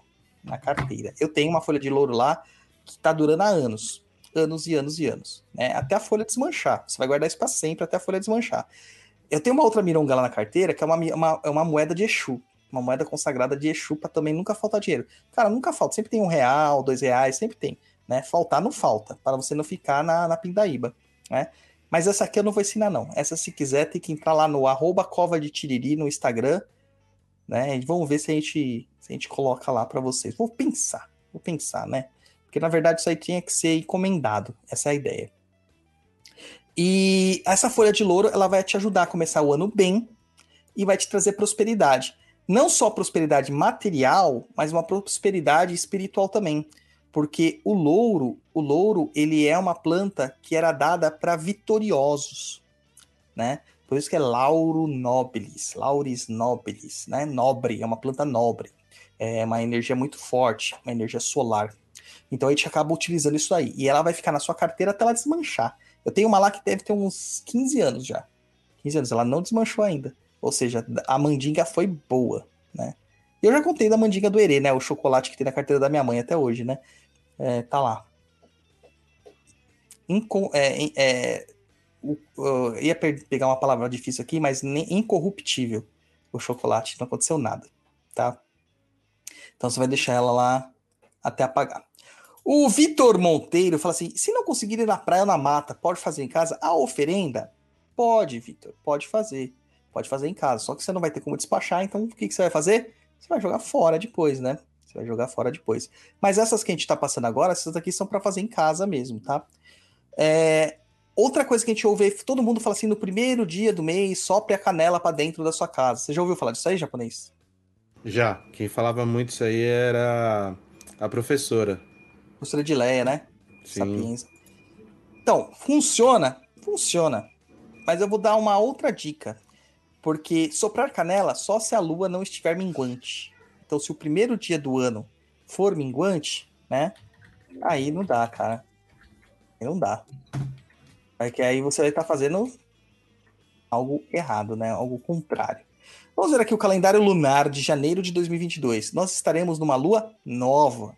Você acha que é bom soprar canela numa lua nova, Luiz? Sim, já diz lua nova. É, pode soltar a, soprar canela. Não é minguante, tá? Não está decrescendo. É uma lua ótima para feitiços, a lua nova. Uma lua de escuridão, uma lua onde seus feitiços ficarão escondidos. Tá? Pode fazer, pode fazer. E a ideia é o quê? Você pegar um punhadinho de canela e soprar da porta, né, do lado de fora da porta para dentro. É, com o simbolismo de trair prosperidade. Porque não basta só soprar. Você tem que programar a canela. Então antes você vai falar assim: eu sopro esta canela para que ela traga as forças da prosperidade para dentro do meu lar, para que ela traga dinheiro, para que ela traga saúde. Você vai fazer isso e soprar, tá? Para dentro do seu lar. Um detalhe: existe uma coisa melhor do que soprar canela: banho de canela. Banho. Fazer um banho de canela. Então aí vamos ensinar um banho aqui ótimo para tomar na virada do ano para prosperidade. Só que lembra uma coisa, gente: canela pode ser que cause é, algumas alergias para algumas pessoas, né? Por contato da pele. Algumas pessoas têm alergia de canela. Então, se você tiver alergia, não é bom. Então testa antes né, do ano novo para não passar o ano novo no pronto-socorro, tá bom? Faz um, põe um, faz um chazinho de canela, passa um pouco na sua pele e vê a reação da sua pele com esse, com esse banho. O banho é o seguinte: você vai pegar canela em pau, anis estrelado, folhas de louro, folha de fortuna, tá? E canela, anis estrelado, folhas de louro, folhas de fortuna, e você vai pegar também semente de girassol semente, não é a flor girassol. Tá? As partes duras, canela, estrelado e etc e tal, e a semente de girassol, você vai colocar isso aí dentro de uma chaleira com água e ferver. Quando levantar a fervura, você conta ali 5, 10 minutos no máximo e você desliga. Aí você vai colocar esse preparado junto em infusão com as outras folhas, com a folha de fortuna e com a folha de louro, tá? Deixa lá em infusão Terminou a infusão, você vai coar isso, você vai tomar um banho da cabeça aos pés, fazendo a evocação que toda a prosperidade material que eu preciso neste ano, ela venha através da força deste banho. Toma um banho da cabeça aos pés, se, de, evite de se secar, tá? Se precisar se secar, se seque só assim levemente para ficar com o corpo úmido ainda, tá? É, não esfrega a cabeça, etc, tal, passa secador, nada disso. E põe a sua roupa branca e passe o ano tá? Passe o ano. O ideal é secar no corpo, né? A roupa secar no corpo. Canela mancha, então é capaz da sua roupa branca ficar manchada, tá? Então o, o, a ideia geral é que toma banho e fica peladão, se secando até a hora que tiver seco, daí você veste sua roupa branca, tá bom? É isso aí. Então você faça, faça isso aí. Tá? Essa é uma ideia para a gente dar de banho, de banho para atrair prosperidade. Uh, para que serve colocar um pedaço de canela de pau na porta? Natália Farias. Cara, serve para várias coisas. Tá? Várias coisas. Pode, é, você pode usar para prosperidade, você pode usar para proteção, você pode utilizar para magnetismo, você pode utilizar para várias coisas. Tem que ver como que ela foi utilizada, para qual propriedade ela foi utilizada, tá? Tá? Olha, a Dona Odila diz uma coisa maravilhosa aqui, ó. Vamos ajudar com like, super chat aí, galera. Vamos ajudar com like, super chat. A Donatila é uma pessoa que fica me perguntando toda hora sobre o Exu Pedra Negra, né? O Exu Pedra Negra, o Exu chama dinheiro, né? Etc e tal. Olha, o, a mironga do Exu chama dinheiro, nós já publicamos lá no no, no nosso curso Exu, o caminho da esquerda. Tá? Tem a Mironga lá completinha.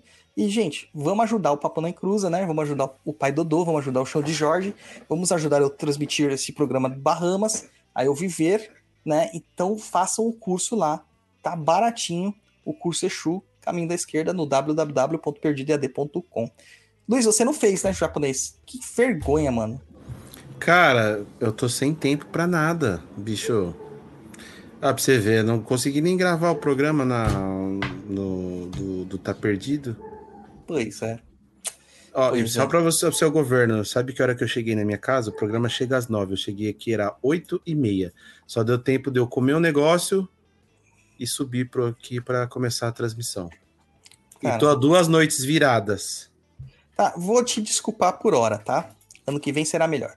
Renato Ritter pergunta: depois da virada, esse banho ou antes da virada? Antes da virada. Você vai fazer antes da virada, tá? Você vai passar a virada já com o magnetismo do banho. Ah, gente, super chat, manda aí o super chat, super sticker, manda aí pra gente aí que é bom, ajuda a gente, tá? É, a Josi Taróloga, taróloga, taróloga japonês, lê aí pra nós. Para nós, bruxas, o ano novo não é comemorado em 1 de janeiro. Esse calendário gregoriano é apenas convenção para que facilitar o relacionamento entre as nações. Então, Josi, eu sei disso, mas todo calendário é convenção. Seja o gregoriano, seja o juliano, seja os calendários anteriores, seja o, o- o judaico, seja o calendário celta, seja o calendário maia, seja qualquer calendário que for, todos são convenções. Não, se fosse pelo calendário maia, a gente já tinha morrido. Já tinha acabado, né? Já tinha ô. acabado o mundo.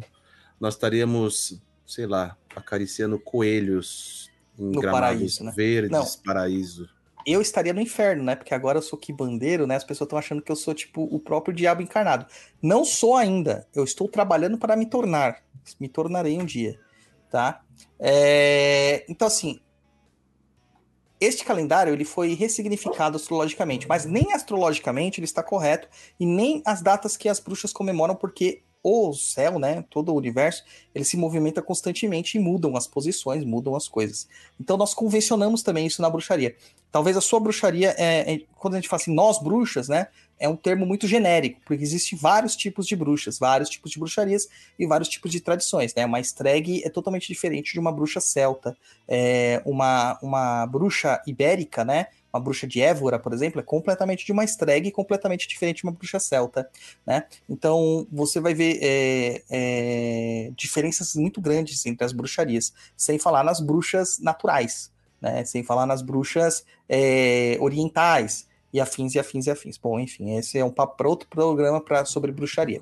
Então, assim, vamos colocar que qualquer pessoa que mexa com magia, qualquer pessoa que mexa com magia, ela vai ter é, calendários e datas de poder conforme as funções astrológicas, as janelas astrológicas, posições de planetas, as posições da Lua, os aspectos da Lua é, e também é, questões mais materiais, né?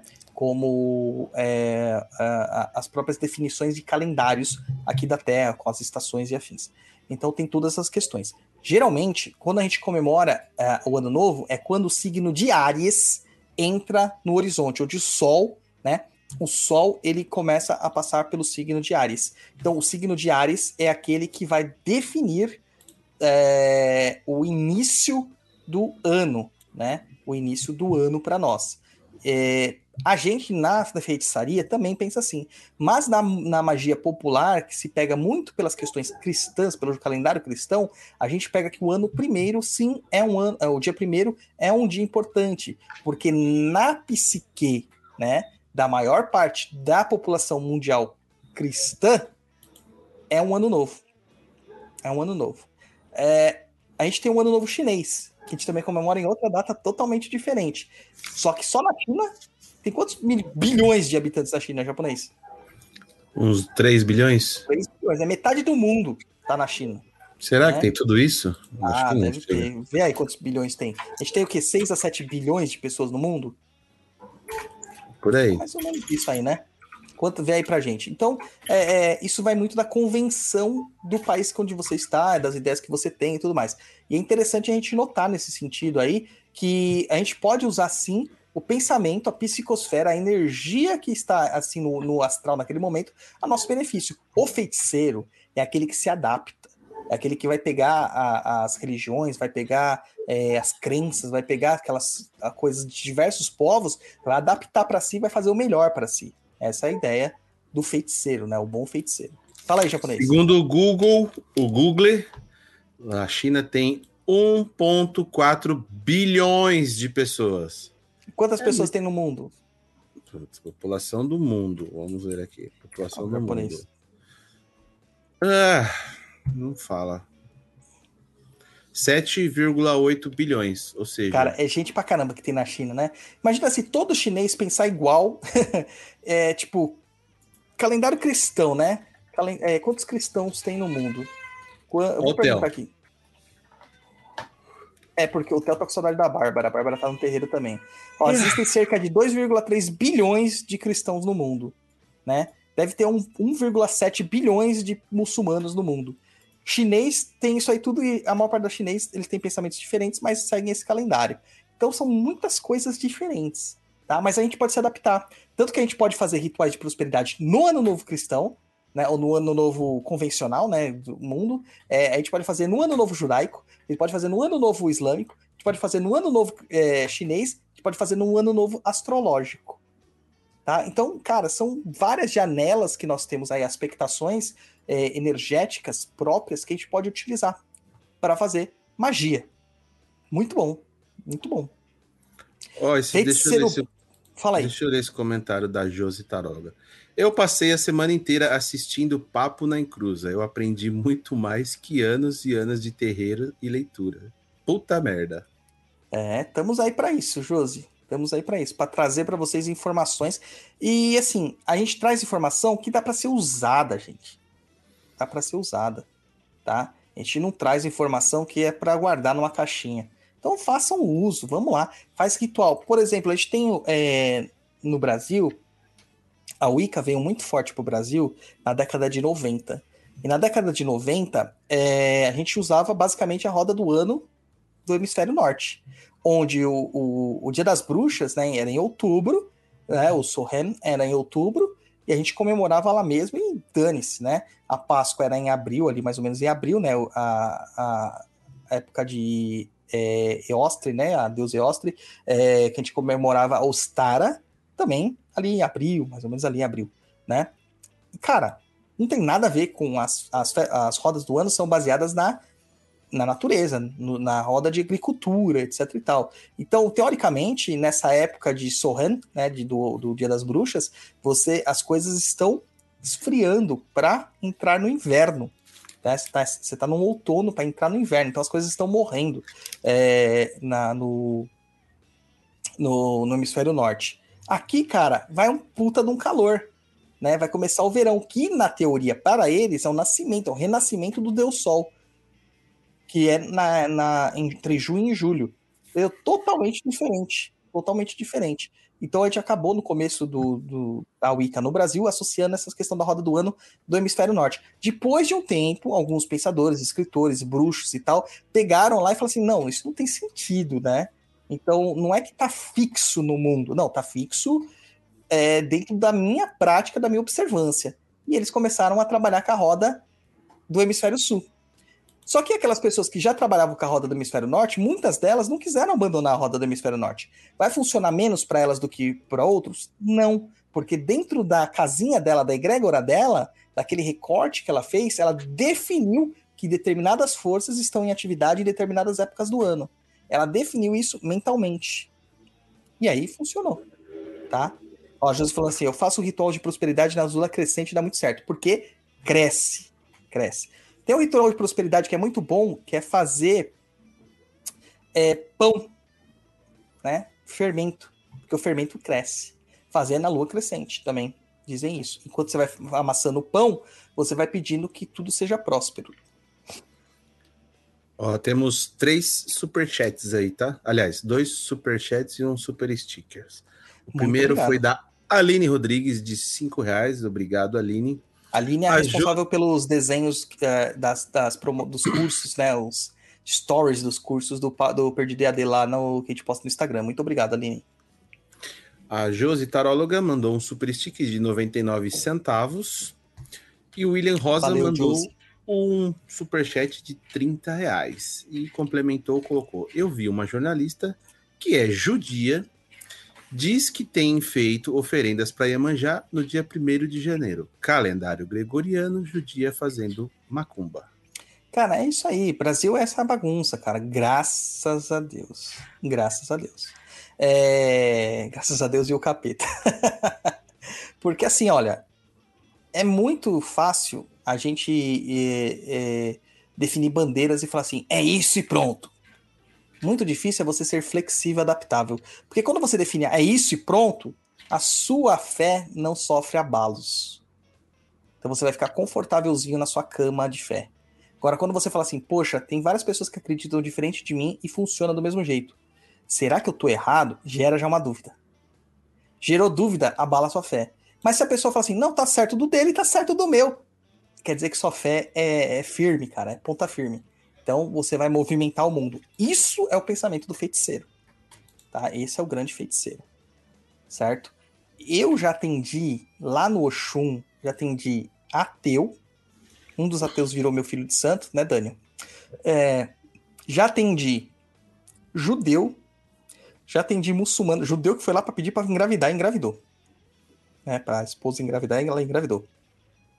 Muçulmano, gente da igreja ortodoxa, ortodoxa, cristão, católico, evangélicos, já apareceram vários disfarçados lá, vários, vários e vários, tá? E atendi católicos de verdade lá da Europa, portugueses que vieram para o Brasil e foram lá conhecer. Quando eu falo católicos de verdade, gente, é católico que comunga, que faz, é, que faz a, como é, a confissão, vai na missa toda semana, etc, etc e tal, tá? É isso. Tem pergunta no chat aí, japonês? É, pai Dodô, qual a diferença entre mago e feiticeiro? Mago e feiticeiro. Ó, basicamente a gente acaba usando todos os nomes, né, como sinonimias. Bruxa, mago, feiticeiro, né? Acaba usando como sinonimias. É, teoricamente, mago é aquele que estuda através de livros, é, é mais atrelado ao conhecimento da magia cerimonial, então está mais atrelado ao conhecimento é, europeu das, das magias cerimoniais, tá? É, bruxo, teoricamente, ele estaria ligado a algum tipo de religião. A bruxaria, ela é uma forma de culto, ao mesmo tempo ferramenta mágica. Só que a gente tem alguns autores, né, que que, que, é, que contrapõem isso aí, tá? Que contrapõem isso aí. Tem um livro fantástico, né, do que chama História da Bruxaria, Feiticeiras, Hereges e Pagãs. Eu acho que é isso. Né, se eu não estou errado. É, do Jeff, Jeffrey B. Russell. É um cara que escreve também bastante sobre o diabo. Essa história da, da bruxaria, ele é um livro fantástico. Acho que ele foi editado aqui pela. Putz, esqueci o nome da, da editora. Acho que é a editora Goya, cara. Não, não tenho certeza. Mas é um livro fantástico, eu recomendo para todo mundo ler. Tá? Deixa eu procurar. Procura aí, japonês. É, uma- é um livro com a capinha rosa. Pra gente pôr aqui na, na tela aqui para compartilhar com a galera. É, lá ele diz que a bruxaria nem sempre é atrelada a uma religião, mas a um contraponto religioso. Então seria aqueles hereges ou aqueles que se opunham ao sistema católico. E o feiticeiro é o, o, ma- o mago da popular, né? Aquele que aprende fazendo, aquele que nasce com um dom, aquele que, que reproduz o que ele vê, que ele capta as energias, né? Então na Umbanda, os pretos velhos, os caboclos, é, os Exus, eles são feiticeiros. O Kimbanda é um feiticeiro, o Indoki é um feiticeiro, o Inganga é um feiticeiro, né?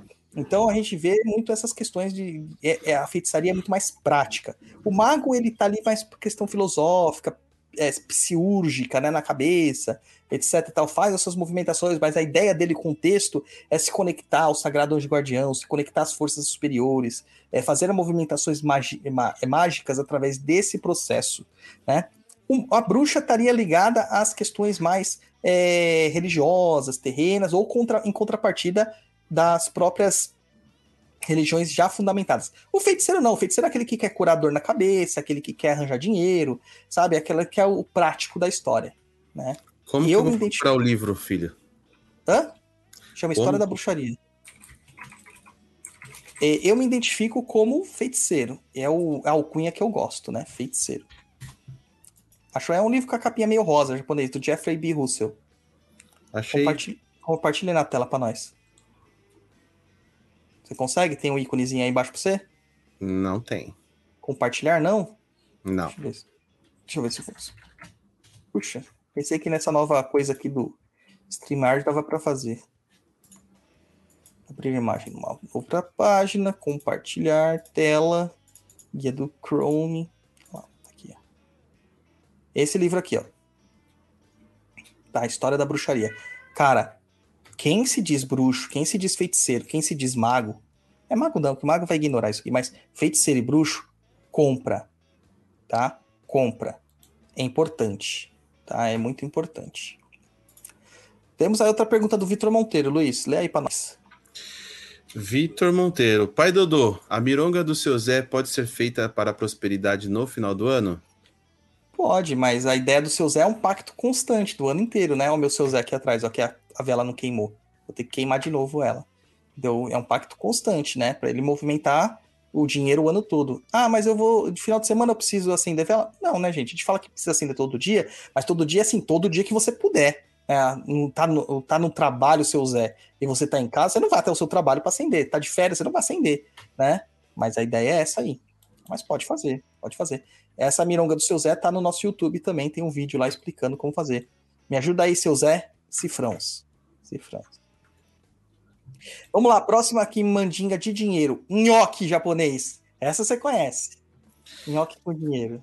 Nhoque, eu lembro de uma que era no Espoleto. Lembra que tinha um dia, se eu não me engano, acho que era dia 28, dia 29, que você comprava um nhoque e aí debaixo do prato vinha uma nota de um dólar. É dia 29. É o dia do nhoque da fortuna. E em fevereiro, mano, que não tem dia de 29? Como faz? Não tem. A cada quatro anos. É, só 4, quatro anos, né? Só Então a ia ideia é o quê? É você colocar uma nota de um dólar, uma nota de um real, né? Pode ser de um real, mas a, a mandinga certa é um dólar. Então você vai colocar a nota de um dólar embaixo do prato do nhoque e você vai comer esse nhoque no dia 29. Terminou, você vai pegar essa nota, você vai dobrar, que nem o japonesinho mostrou aí, ó. A nota dele dobradinha que tava. E você vai guardar na sua carteira. Eu Vou te Cada falar, um, essa nota aqui está guardada em carteiras minhas há uns bons anos. Muda a carteira, mas não muda a nota, né, japonês? Não, muda a carteira, mas a nota vai passando de carteira em carteira. É isso aí. E essa mandinga aí, ela pode ser feita no dia 29, antes da entrada do ano novo. Olha só que legal, cara, porque você já tá indo para um novo ano, né? Então faz dia 29 de dezembro, dia 30 você come o seu churrasco, dia 31 faz a- as mandingas da virada, toma aquele banho de canela e pans. Não vai faltar dinheiro, cara. Não vai faltar dinheiro, tá? Você vai virar o Jeff Bezos, muito É. dinheiro. Só que você não vai explorar a mão de obra alheia, né? E pagar pouco eles. Ó, a Josi ainda coloca aqui, ó. Faça um bolo com canela, mel e maçã no ano novo. Três coisas de prosperidade, né? O primeiro pedaço ofereça ao povo cigano no altar. Vamos analisar aqui essa mironga dela, cara? Vamos analisar? Bolo, vai fermento. Correto? Fermento quer dizer crescimento. Canela, prosperidade. Mel, está ligado à atração. O dourado do mel lembra o ouro. Maçã é o útero feminino. É o útero que cria a, a, a, a, a progenie, né? Que dá a prole. Ou que seja, dá continuidade na vida. Então, é a prosperidade em forma de pessoas. Mistura tudo isso e você vai comer e vai ofertar para o povo cigano no altar. O primeiro pedaço, o restante você come. Essa é a ideia, tá? Tá sendo feito aí, ó. Muito bom. O bolo de frutas, né? Que é aquelas frutas cristalizadas, tem o mesmo in- intuito, tá? Adalgisa Cardoso, já ensinamos, Adalgisa. Ensinamos já o banho de canela aí pra você. Um banho ferradão com canela e outras ervas. Folha de fortuna, anis estrelado, né? é, semente de girassol e folhas de louro. Já ensinamos aqui, ó. Depois você dá uma vidinha no offline pra pegar. E aí, japonês, tem um outro aqui que é muito louco também, que também tem a ver com comida. Esse você pode fazer no ano novo mesmo, que é comer lentilhas. Ah, isso eu já fiz também. Por que lentilhas? Prosperidade também. Mas por que as lentilhas, cara? Por que, que não Ah, podia ser tipo porque- feijão? Aí você fez uma pergunta muito difícil para uma sexta-feira dia 26 do 11, às 22 horas e 30 minutos.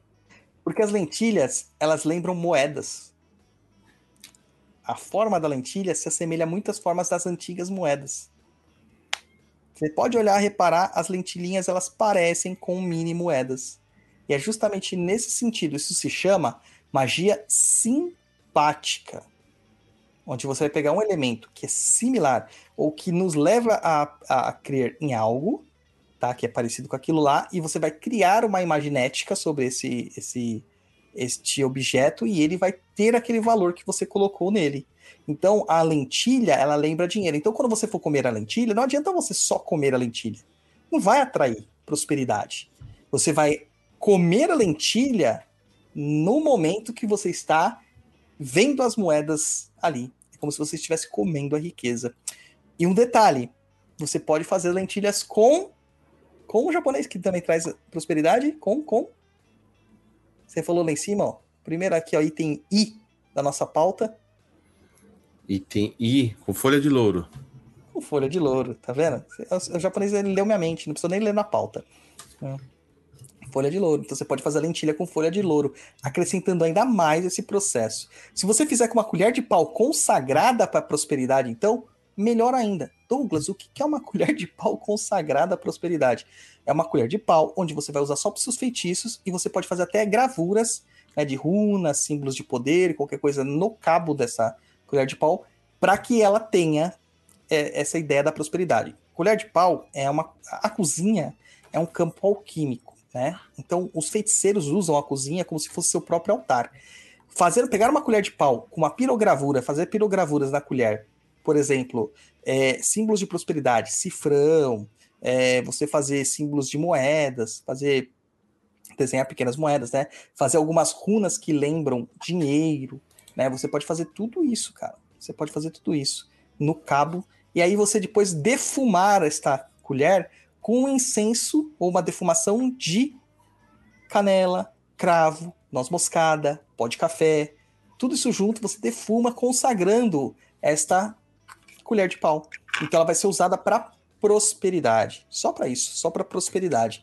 Mais um elemento mágico que você vai acrescentar aí às suas, às suas, ao seu arsenal. Tá? Vou falar um negócio aqui, o pai Dodô me corrija se eu estiver errado. A Aline falou Manda. assim: eu nem sabia que dava para consagrar colher de madeira também. Aline, na verdade, eu acho que você consegue consagrar qualquer coisa desde que ela tenha uma função e um sentido para você. Isso aí. Você vai falar assim: ah, eu vou consagrar, sei lá, um lápis. Um Dá para consagrar. Dá para consagrar se ele tiver uma função para você, se você, enfim, precisar dele. Ah, vou consagrar o microfone aqui, ó, que eu tô usando. Sim, também pode, porque se ele tiver uma função para você que seja importante, você pode consagrar. Consagrar nada mais é do que tornar sagrado. Exatamente.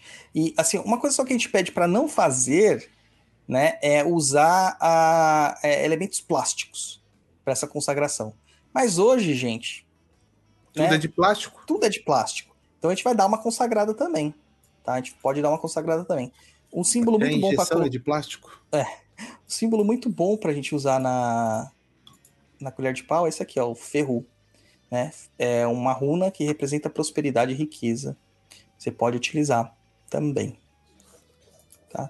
Então dá para consagrar tudo. É, por exemplo, o lápis, né? Pessoas que escrevem ou pessoas que desenham e sendo lápis, você pode consagrar o lápis para que ele tenha uma abertura, um portal de criatividade para você. Então você consagra aquele lápis para ele, toda vez que você pegar ele na mão, que a criatividade ela exploda na sua cabeça para que você consiga ser criativa. Exploda não, a flore na sua cabeça. Flore. Tá Explodir vendo? Você também tem seu vocabulário. Mas a flore todo mundo conhece, né? Não, a Agora- flora é sua mãe. Não, a Flora é minha mãe, ok. Mas é, é uma palavra que todo mundo conhece. Agora, vindouro, meu. me- nem um terço das pessoas que estão ouvindo nesse momento aqui ou que vão ouvir depois vão saber o que é vindouro. Agora, adivinhem o instrumento que o japonês vai consagrar para o trabalho dele. Qual seria o instrumento que o japonês consagraria para o trabalho dele? Qual? O celular, né, japonês? Você não trabalha numa empresa de comunicação? Trabalho aqui, ó, por falta de um. Consagraria o celular, fazendo símbolos rúnicos atrás dele também. dois, Quantos celulares você tem, mano? três, Caramba, japonês. quatro, cinco. Pra, pra- tá vendendo? Tá vendendo? Não. É, então. Então é isso aí. Hoje eu vi uma promoção de Black Fraud, né? Falando que uma operadora. Metade aí- do dobro? Uma operadora estava vendendo um Galaxy S21 5G de 6 mil reais por 1.400 reais, desde que você assinasse o plano mais foda lá deles. Ah, te enganaram. É, daí quando na hora que você vai ver o preço do plano, mano, porra, Te enganaram. porra, o preço do plano é caríssimo! Caríssimo! E nem funciona em lugar nenhum, né? É, É, tá mas- Você nunca viu o, o, o áudio do Eduardo, do Eduardo Torreal? Tem um áudio que, que tira uma sátira, né, com, esse, com essa operadora aí. Hoje eu acordei igual a te enganei, cheia de planos, mas nenhum presta. Esse cara que faz as- esses áudios de, de dia a dia é muito bom, né, cara? Sexta-feira é, maravilhoso. É, é, o Dudu sempre posta lá no grupo, lá ele coloca lá o de sexta-feira. É, sexta-feira, toda sexta-feira de manhã é, o cara o cara posta o, o áudio. É muito bom, cara. E aí, outra, uma outra coisa que a gente usa muito no final do ano, né, são as cores das roupas, né, japonês? Sim, Você falou de branco, você vai passar de branco? cara, nem sei o que, que eu vou passar esse ano. Acho que eu vou passar de, de amarelo, dinheiro, Você lembra da minha época dark que eu gostava de passar de preto? de preto. É, Douglas é, era se- todo mundo pontinho branco, Douglas de preto lá no meio. Eu sempre fui o, o- a ovelha negra da minha família, né? Sempre fui. Não tinha jeito. Mas aí o pessoal fala que tem que ser roupa de baixo japonês. Você acha que tem que ser? Talvez a roupa de baixo potencialize, né? É. Mas se você usar uma camiseta, uma calça, uma bermuda, funciona também, mas acredito que as roupas de baixo têm um- uma força a mais. Tem gente aí que, dependendo da situação, vai usar a roupa tipo arco-íris, né? Vai usar a bandeira, né? Da, da, da- do movimento LGBTQIA. Tem várias cores, porque tá precisando de muita coisa, muita energia pra sua vida, né? Então Mas acaba aí- usando todas as Mas aí, aí, aí será que o fazer isso aí, você não acaba se dispersando e não ter um foco num, num determinado item? Porque, Exatamente. Porque senão você vai ficar ali Exatamente. perdido. Cara, metade da, da- da- do processo mágico é, é concentração, determinação, visualização. Se tem muita informação naquele negócio lá, não rola. Eu vejo umas magias aí lindíssimas, né? Com pedras, velas, flores, folhas, comidas, objetos, desenhos. Eu acho tão louco, cara. Porque eu não conseguiria me concentrar em nada, não consigo imaginar aquilo. A ideia de quando você faz um feitiço, por que, que o feiticeiro é tão funcional? Porque as coisas dele são simples. Ele faz um feitiço e ele fecha os olhos, ele consegue ver o que, que ele tem na frente dele. Então ele sabe exatamente lá. Ele pegou uma vela, consagrou a vela, desenhou símbolos na vela. Se ele fechar os olhos, ele consegue ver a vela na frente dele. Ele está visualizando aquela vela. Esse é um processo é, mágico acontecendo. Agora, se tiver muita informação, cara, você não consegue. Né? A não sei que você tiver uma cabeça assim, uma visualização maravilhosa, você não consegue, né? Você não consegue. Então aquela fala de menos é mais, perfeita. Perfeito, é isso aí mesmo. E aí a gente usa as cores, né? E assim, roupa de baixo, a gente recomenda quando é para casos específicos, tipo amor, sexo, né? Coragem. Então, pode usar. Mas o ideal é usar a roupa mesmo, né? Principal- Principalmente se for uma camiseta. Então pode passar com uma bermuda branca ou de qualquer cor e usar uma camiseta na cor. Então, assim, o amarelo nós usamos para dinheiro. É a ideia que se tem na cromoterapia de atração financeira, monetária, né? O vermelho nós utilizamos para paixão e não confunda paixão com amor, tá? A gente vai é, é pegação, sabe? Aquela pessoa que não quer um, se amarrar, ela quer transar pra caramba, quer beijar muito, né? Então a gente usa até para ter fogo. Mas também podemos usar o vermelho programando o vermelho para que ele seja de coragem, para ele te trazer coragem. né? Tem pessoas que são muito apáticas, oprimidas e tal. Ela precisa de coragem, ela pode usar o vermelho. né? O rosa é para amor. Aí o rosa é para amor. Então você vai usar o rosa. Aí o vermelho e o rosa, você pode usar calcinha, cueca, seria o ideal, tá? Apesar que eu, eu não lembro de ter cueca rosa japonês, mas tem? Pô, vou comprar pra mim, mano. Eu já tive uma cueca rosa. Pô, eu acho muito louco. Eu, eu gosto de camisa rosa, né? Gosto muito de camisa rosa. Gostaria de passar tudo de rosa um dia. Eu já tive uma cueca rosa. Na cueca rosita. É legal, cara, legal. Aí o verde, o verde geralmente está ligado à saúde, né? Quando a pessoa precisa de saúde ou ela está pedindo saúde. O azul é harmonia. E harmonia é, não é, é, é ser subjugado pelas pessoas, tá, gente? Ser pacífico demais. Tá? A harmonia é criar um ambiente legal para todos. Então você vai estar harmônico com as suas próprias energias. Não que você não vá brigar, você vai brigar, mas aquilo não vai te abalar. Então você vai xingar a pessoa, mas você não vai sair do seu salto, sabe? Vai estar sempre chubas, assim, bem acima. E, por fim, o branco, que é a paz, né? Que é a ideia da paz. Mas o branco também serve como a união de todas as cores. Então você pode utilizar como se fosse a união de todas as cores e programar aquela roupa para aquilo que você precisa, tá? Aquilo que você precisa. Dica do pai Dodô: lava a roupa antes com uma essência de alfazema. Dá uma um up na hora de lavar a roupa, viu? Na hora de usar a roupa.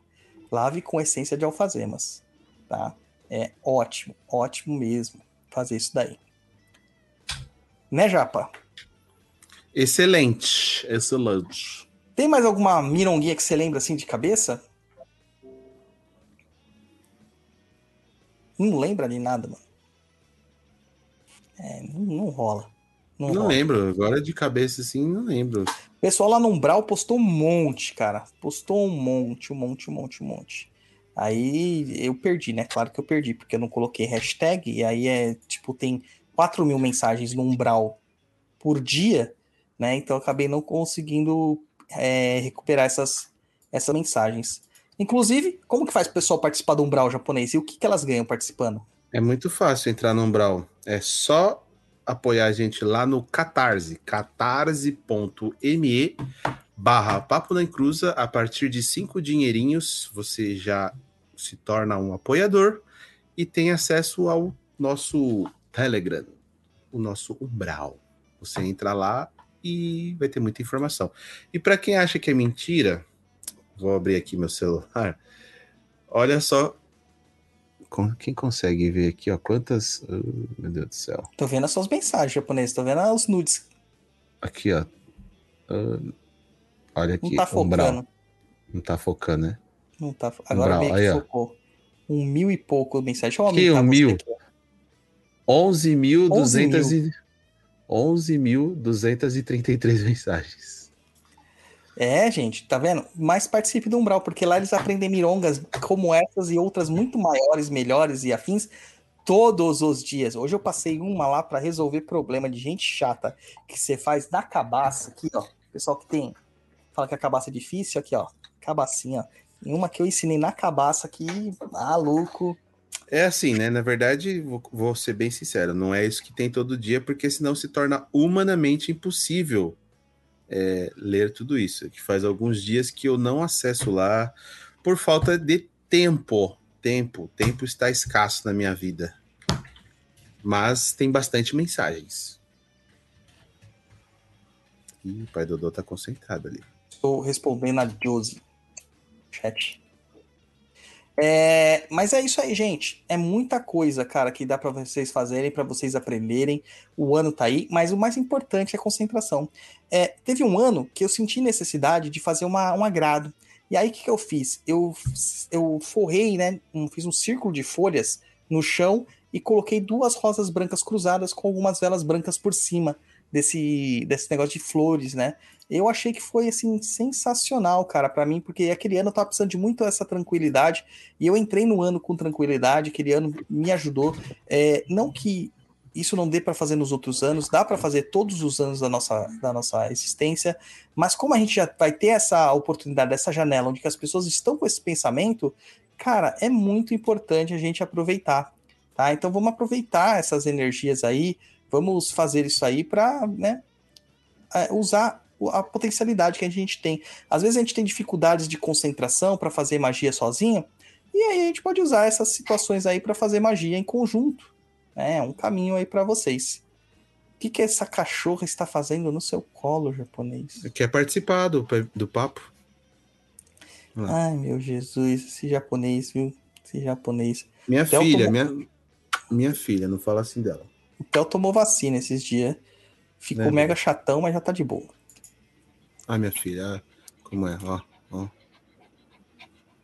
Olha quem apareceu no chat. O Zé. O Zé, o sumido, apareceu no chat. Apareça, Zé. Apareça lá. Dia 4 tem festa de Ansan. Apareça lá. É, e é isso aí, cara. É isso aí. Então vamos pro Senta aqui. É isso aí. Senta aqui, lá vem uma cumba é o quê? A mironga do Zé? Milonga do Severino. Severino.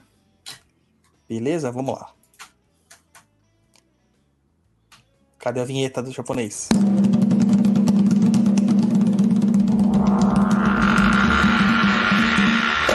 Senta, que lá vem a macumba. Ai, ai, senta que lá vem Macumba. Brother, brother, brother. Cara, a galera, né? Primeiro, a... o pensamento que, que a gente tem aqui é a da Dona Otila aqui, que ela sempre pede pra falar uma mironga do Pedra Negra. Do Chama Dinheiro, já tá no curso de Exu. Então entra lá www.perdido.co, tá? E vai estar lá para vocês a mironga dentro do curso de Exu. É, vale muito a pena essa gente. Esse curso teve muita, muita, muita é, coisa legal, bacana. A galera tá elogiando demais.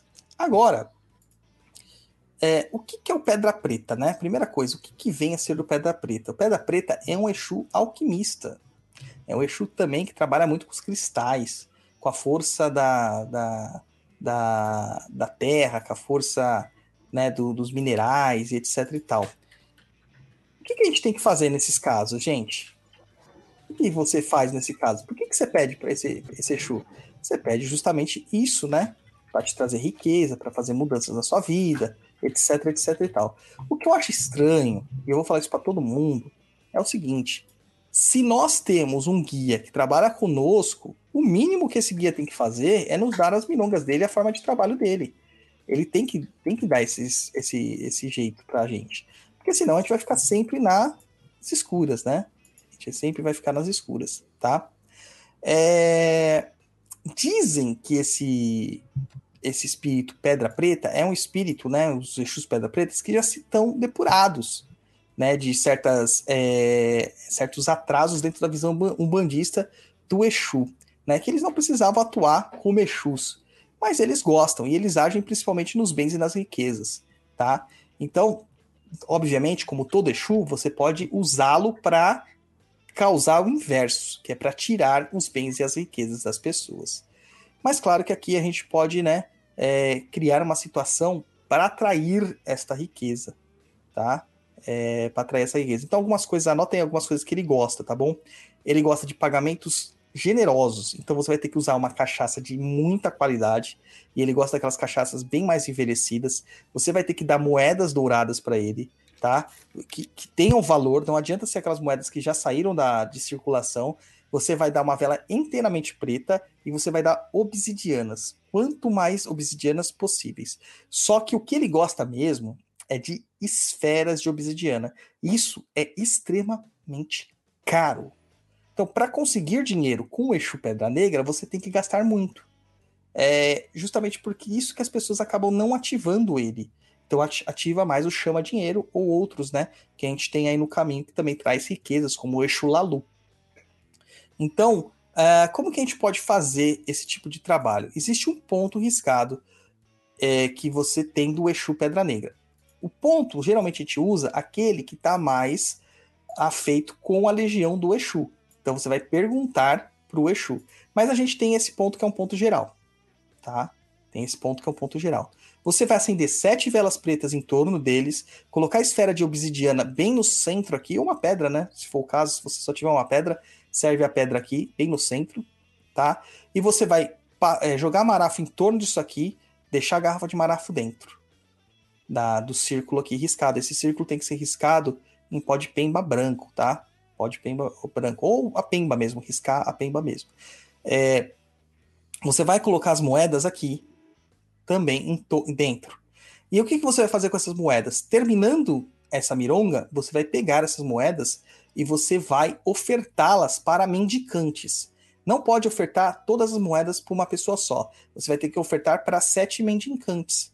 Então você vai ter que encontrar sete pessoas que estão em situação de, de rua e vai ter que dar um, uma moeda para cada um. Então dê uma moeda de um real, né? Para cada um, tá? Ah, mas a moeda de um real não é toda dourada, mas ela tem o que dourado. E aí você vai evocar, né? O eixo Pedra Negra. É lá o eixo, eixo Mojubá, salve seu Pedra Negra, seja bem-vindo, canta um ponto para ele, né? E aí você vai fazer isso. Onde você vai fazer isso? Você vai fazer isso onde você tiver espaço. Na sua casa, no seu terreiro, né? Numa mata. E porque você vai ter que esperar as velas terminarem de queimar, porque você tem que pegar essas, essas moedas. O que sobrar da cachaça, você vai despre desprezar ela no chão, na terra. Tá? A, a obsidiana, você vai guardar tá? para outras, outras oportunidades a não ser que for a esfera de obsidiana. Porque daí o que acontece? Existe uma questão específica que eles geralmente eles pedem para dar essa esfera também.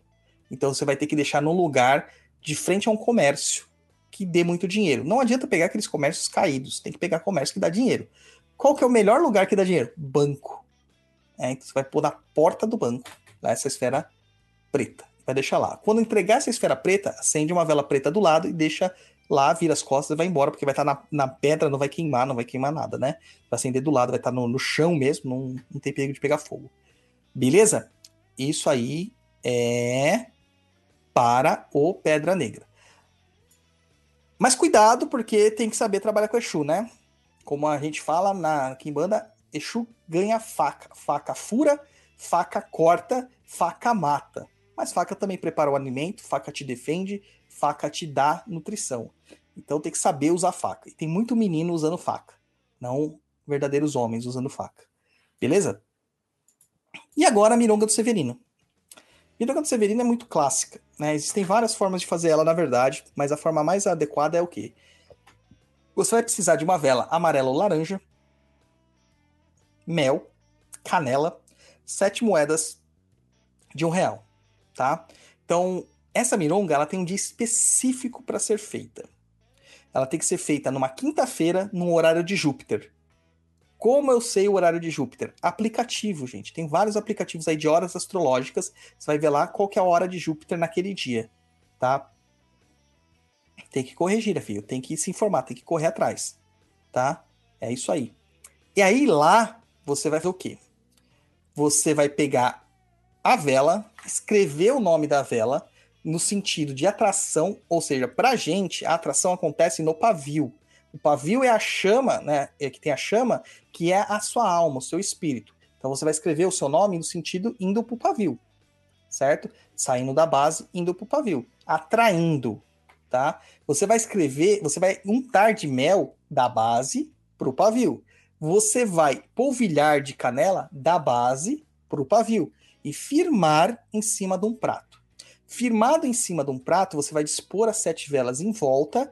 Sete velas não, desculpa, as sete moedas de um real em volta. E você vai desprezar mais um pouco, é, desprezar não, você vai colocar um pouquinho mais de mel, né? É, em cima dessas moedas. Feito isso, espera essa vela queimar completamente. Queimou, você vai pegar aquelas moedas, você vai limpar num pano úmido, não pode lavar, tá? Não pode lavar, e você vai ter que dar essas moedas a pessoas na rua. Daí pode dar sete moedas para uma pessoa só tá? Para alguma pessoa que tenha necessidade na rua, tá? Não pode gastar no comércio, não pode ter que dar para alguém que tenha necessidade na rua. E aí que mora a grande sacada, porque a, quando acontece isso, tem duas coisas bem difíceis: arranjar as moedas de 7 reais e conseguir dar as moedas de 7 reais. A gente vai ver gente em necessidade o tempo todo. No dia de das moedas, some. Some. Aparece um. E aí a magia só vai começar a ter efeito a partir do momento que você entregou as moedas. Entregou as moedas, aí você tem até 21 dias para essa magia fazer efeito. Se em 21 dias ainda não fez efeito, repete a magia. Repete a magia. Das experiências que nós temos, é 90% de, de, de bom que dá nisso. Os outros que deram é porque alguma coisa ali não foi feita muito bem. Né? Algumas pessoas não deram moeda, não souberam conjurar, não souberam pedir, ou pediram coisas que eram impossíveis. Porque ele não vai fazer você ganhar na loteria. Não vai trazer um carro para tua vida. Ele vai te trazer um dinheiro que você não esperava, que vai te ajudar no momento que você precisava. Né? Ou vai abrir os meios para que este dinheiro venha de um momento que você não, não, não pensava. Beleza?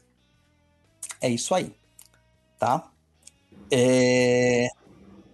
Resolvido? Resolvido. É... Então, a Natália falou aqui, ó. Fiz essa do Severino, mas fiquei com as moedas, não consegui dar, não achei ninguém. Então, Natália, não funcionou. Entendeu? Refaz, pode usar as mesmas moedas. Tá? Ó, o Rafael Félix falou assim, ó. A minha fez efeito no mesmo dia. Entendeu? O Severino é, é porrada, ó. O Guto falando aqui, ó. Mironga do Severino é boa demais. Boa demais. O Zé me zoando aqui. Por que você virou quimbandeiro, pai Dodô? Zoeira, risos. Por que eu virei. Só porque eu falei que tem muito menino usando faca? Cara, eu não sou menino. Nunca fui menino, nem quando eu era menino de verdade. Eu tenho uma extrema responsabilidade. Extrema responsabilidade. É, vamos lá então agora para as perguntas aqui. São poucas perguntas. Se vocês quiserem mandar mais, pode mandar, mas são pouquinhas perguntas japonês. Primeira pergunta do Nintendo. Existe algum indício de onde e por que surgiram essas práticas mais, abre parênteses, famosas, fecha parênteses? Por exemplo, pular as sete ondas, comer alimentos XY, usar roupa de tal cor. Falamos no programa, né? Sim, já falamos. Na verdade, a origem disso aí, cara, é... não tem uma origem, né? Essas práticas são práticas populares que a gente acaba usando, vai se reproduzindo, sendo transmitido via telefone sem fio, é, acaba se tornando uma prática constante e etc. Né? E acaba ficando isso aí, tá? Oh, o Zé colocando aqui. O Zé, eu sei que você tá brincando, cara. A gente tá zoando também. É que eu vi você dizendo no Insta que andou perguntando isso pra você. Cara, é o que mais perguntam, cara. É o que mais perguntam. Por que você virou Kimbandeiro? Eles acham que eu sempre fui um banda paz e amor, cara. Eles não entendem que a Umbanda que eu pratico é pé no chão. É aquela Umbanda, né, de, de, de combate, né? Mas eu vou fazer um programa para falar, vou fazer uma live para falar por que, que eu virei Kimbandeiro, como se eu devesse satisfação da minha vida pros outros, cara. Mas eu posso te falar uma coisa eu ter virado aqui em bandeira foi ótimo para vocês.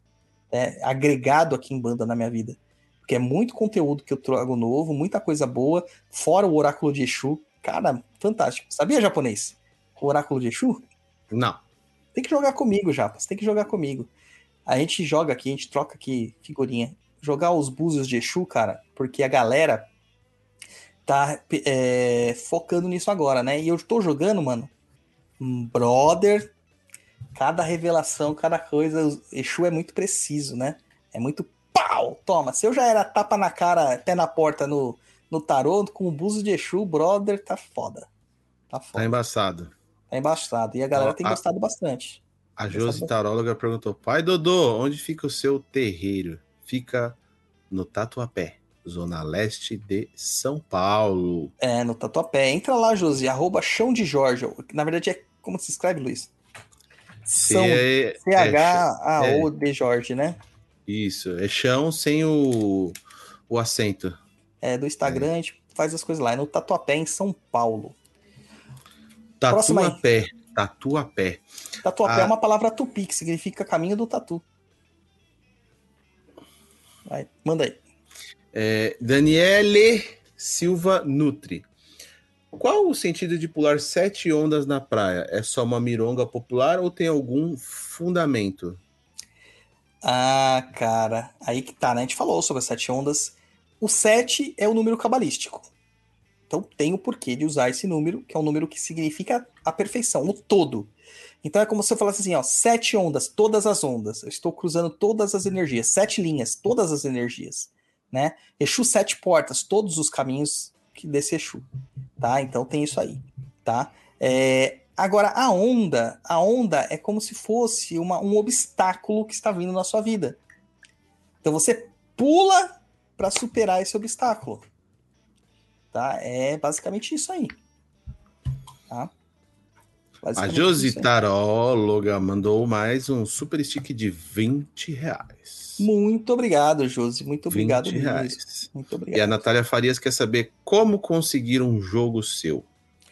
Então, aí você vai ter que entrar lá no Instagram do, ou no meu Douglas Rainho 7, né? Arroba Douglas Rainho 7, ou no Instagram do Cova de Tiriri, Cova de Tiriri, onde você também vai falar comigo lá, manda uma mensagem no inbox e a gente conversa, tá?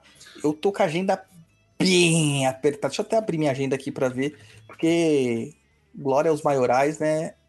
Veio bastante. Bastante gente quer jogar, porque a gente tem efetividade no que a gente faz, né? A Josi mandou um outro super sticker de 10 reais. Obrigado, muito, Josi. Muito obrigado, Josi. Olha, eu tenho ainda horários para quinta-feira, da semana que vem. Os outros dias já estão completamente lotados, cara. E na sexta eu não vou jogar, eu me preparo para a gira. Então, tá aí, ó. Tem até quinta-feira tem, tem horário. Quinta-feira tem horário ainda, alguns, poucos. Tá, mas aí entra lá no, nesses, no arroba chão de Jorge, ou no. Chão de Jorge não, no arroba Cova de Tiriri, ou no arroba Douglas Rainho 7, número 7, e a gente conversa lá. Próxima Beleza? pergunta, Daniele Silva Nutri novamente. É mais uma reflexão do que dúvida. Morada de orixá é a natureza. Ninguém gosta de bagunça em sua morada, certo? Qual o sentido de levar ofertas, oferendas, abre principalmente nas praias em fim de anos, que levam plástico, espelho, vidros, panos e outras coisas que vão poluir ao invés de ser algo que a natureza em si iria absorver. Entendo que se trata de tradições que quem é mais antigo de idade e religião tende a fazer isso. Respeito, mas Orixá se agrada disso?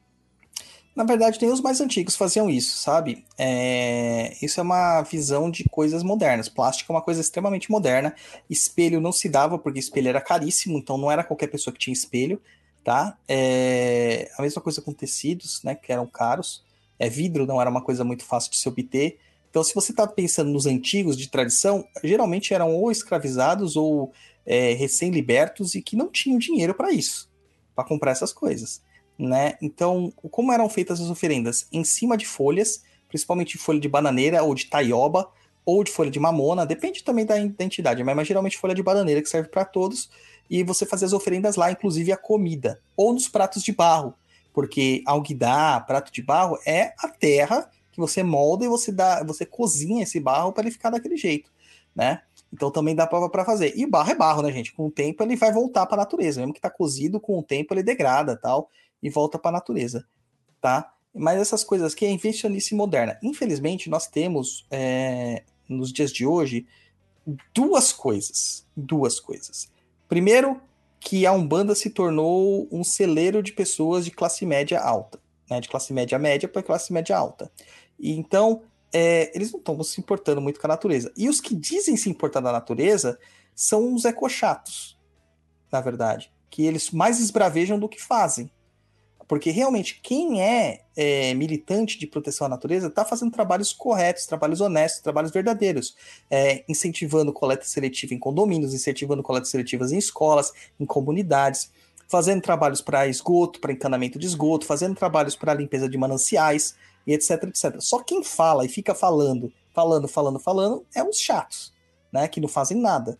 Então a gente tem essas duas questões. É, mas dentro das minhas práticas mesmo, o mínimo possível que a gente pode deixar na natureza, a gente deixa. O mínimo possível. Algumas coisas não tem jeito, acabam ficando. Mas a ideia é o quê? A gente fez uma oferenda, a gente volta no outro dia e recolhe o que, que, é, que a, o que a natureza não degrada, tá? Então, assim, você vai levar bebidas, você vai derramar a bebida no chão. né? Você não vai deixar ali a garrafa, né? Você vai levar comida, você vai pôr numa folha, tá? Numa folha. Você pode pôr ali na folha, bonitinha. Não precisa. Ou você pode usar um fruto, né? Uma casca de coco, uma cabaça, coisas que são mais naturais. Realmente não faz sentido estragar a natureza por essas questões, tá? Por essas questões aí normais. Certo?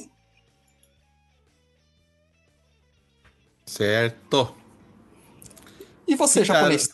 Findaram suas perguntas. Não tem pergunta, você, japonês? Não tenho. Poxa, japonês. Caramba, japonês. Pensei que você ia estar cheio de perguntas aqui pra fazer vários tipos de mironga pra gente. Caramba, mano. Ah, tudo bem, tudo bem, tudo bem. Sem perguntas. Tá? Então, gente, é aquilo, ó. Quer que você. Quer aprender a mironga do Chama Dinheiro? Vai lá, www.perdidoead.com. Além de do Milonga do Chama Dinheiro, tô até abrindo aqui o- a, a parte, a gente ensina várias coisas lá. Tem aquela questão lá assim, ah, eu posso ter é, uma tronqueira em casa? Vamos dizer para você se você pode ou não.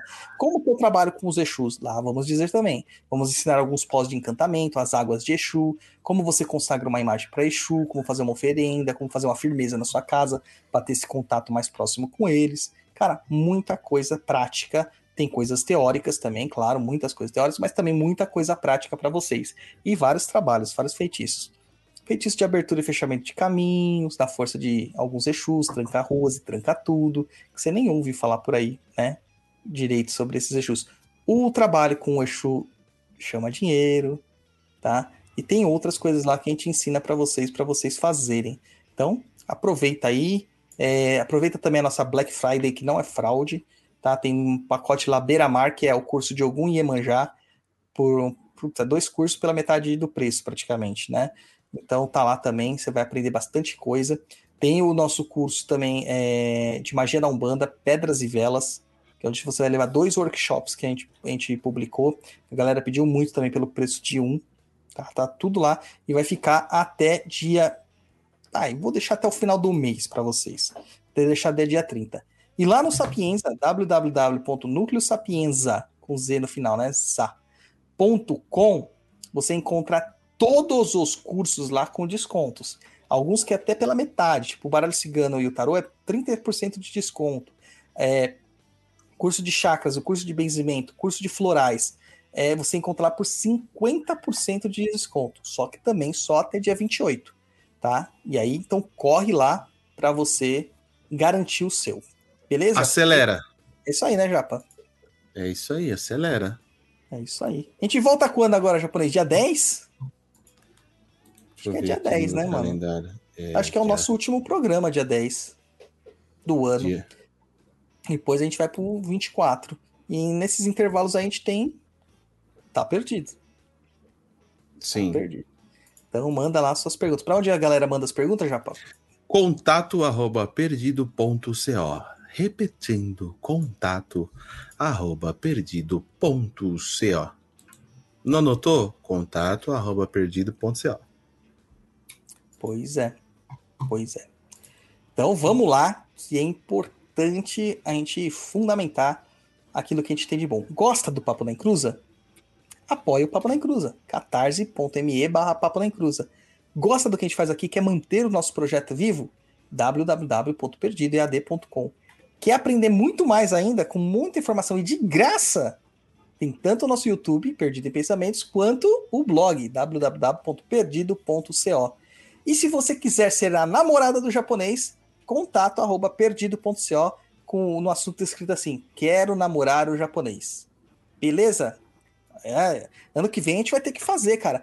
O Stribel já tá dois anos esperando seu jan- o, o almoço com ele, cara. A gente já até gastou o dinheiro do almoço já. Vai fazer o quê? A pandemia bloqueou tudo. É, agora a gente já pode pensar, né, de fazer. Só que a gente vai ter que ter uma outra alternativa lá. Junho do ano que vem tem o Dia dos Namorados. Você não pode passar mais um Dia dos Namorados solitário, japonês. Nós temos que É. arranjar um cobertorzinho de orelha pra você. Ai, meu Deus do céu. Ai, ai, ai. Maravilha, maravilha, maravilha, maravilha. Não dá seus tchauz, japonês. Pessoal, obrigado para quem está acompanhando a gente ao vivo aí. Obrigado para quem mandou superchat, stickers, enfim, tudo mais, apoiou a gente. Obrigado você que numa próxima oportunidade aí também vai assistir e ouvir a gente. Muito obrigado. É, Acho que é só. Bom final de semana para todo mundo. Aproveitem a vida e acho que é só, pessoal. Obrigado mesmo de coração e todo mundo que está acompanhando, que apoia, que, enfim, tudo isso aí, vocês entenderam o que eu quero dizer. É isso aí, isso aí. Então, gente, é isso aí. Grande abraço a todos. Curta tudo. A gente ajuda a gente aí. E, bom, bom, façam as mirongas, tá? Daqui que vem vocês vão estar bem prósperos e todo mundo vai comprar curso e ser padrinho e madrinha do Papo Incrível. Até mais. Tchau, tchau.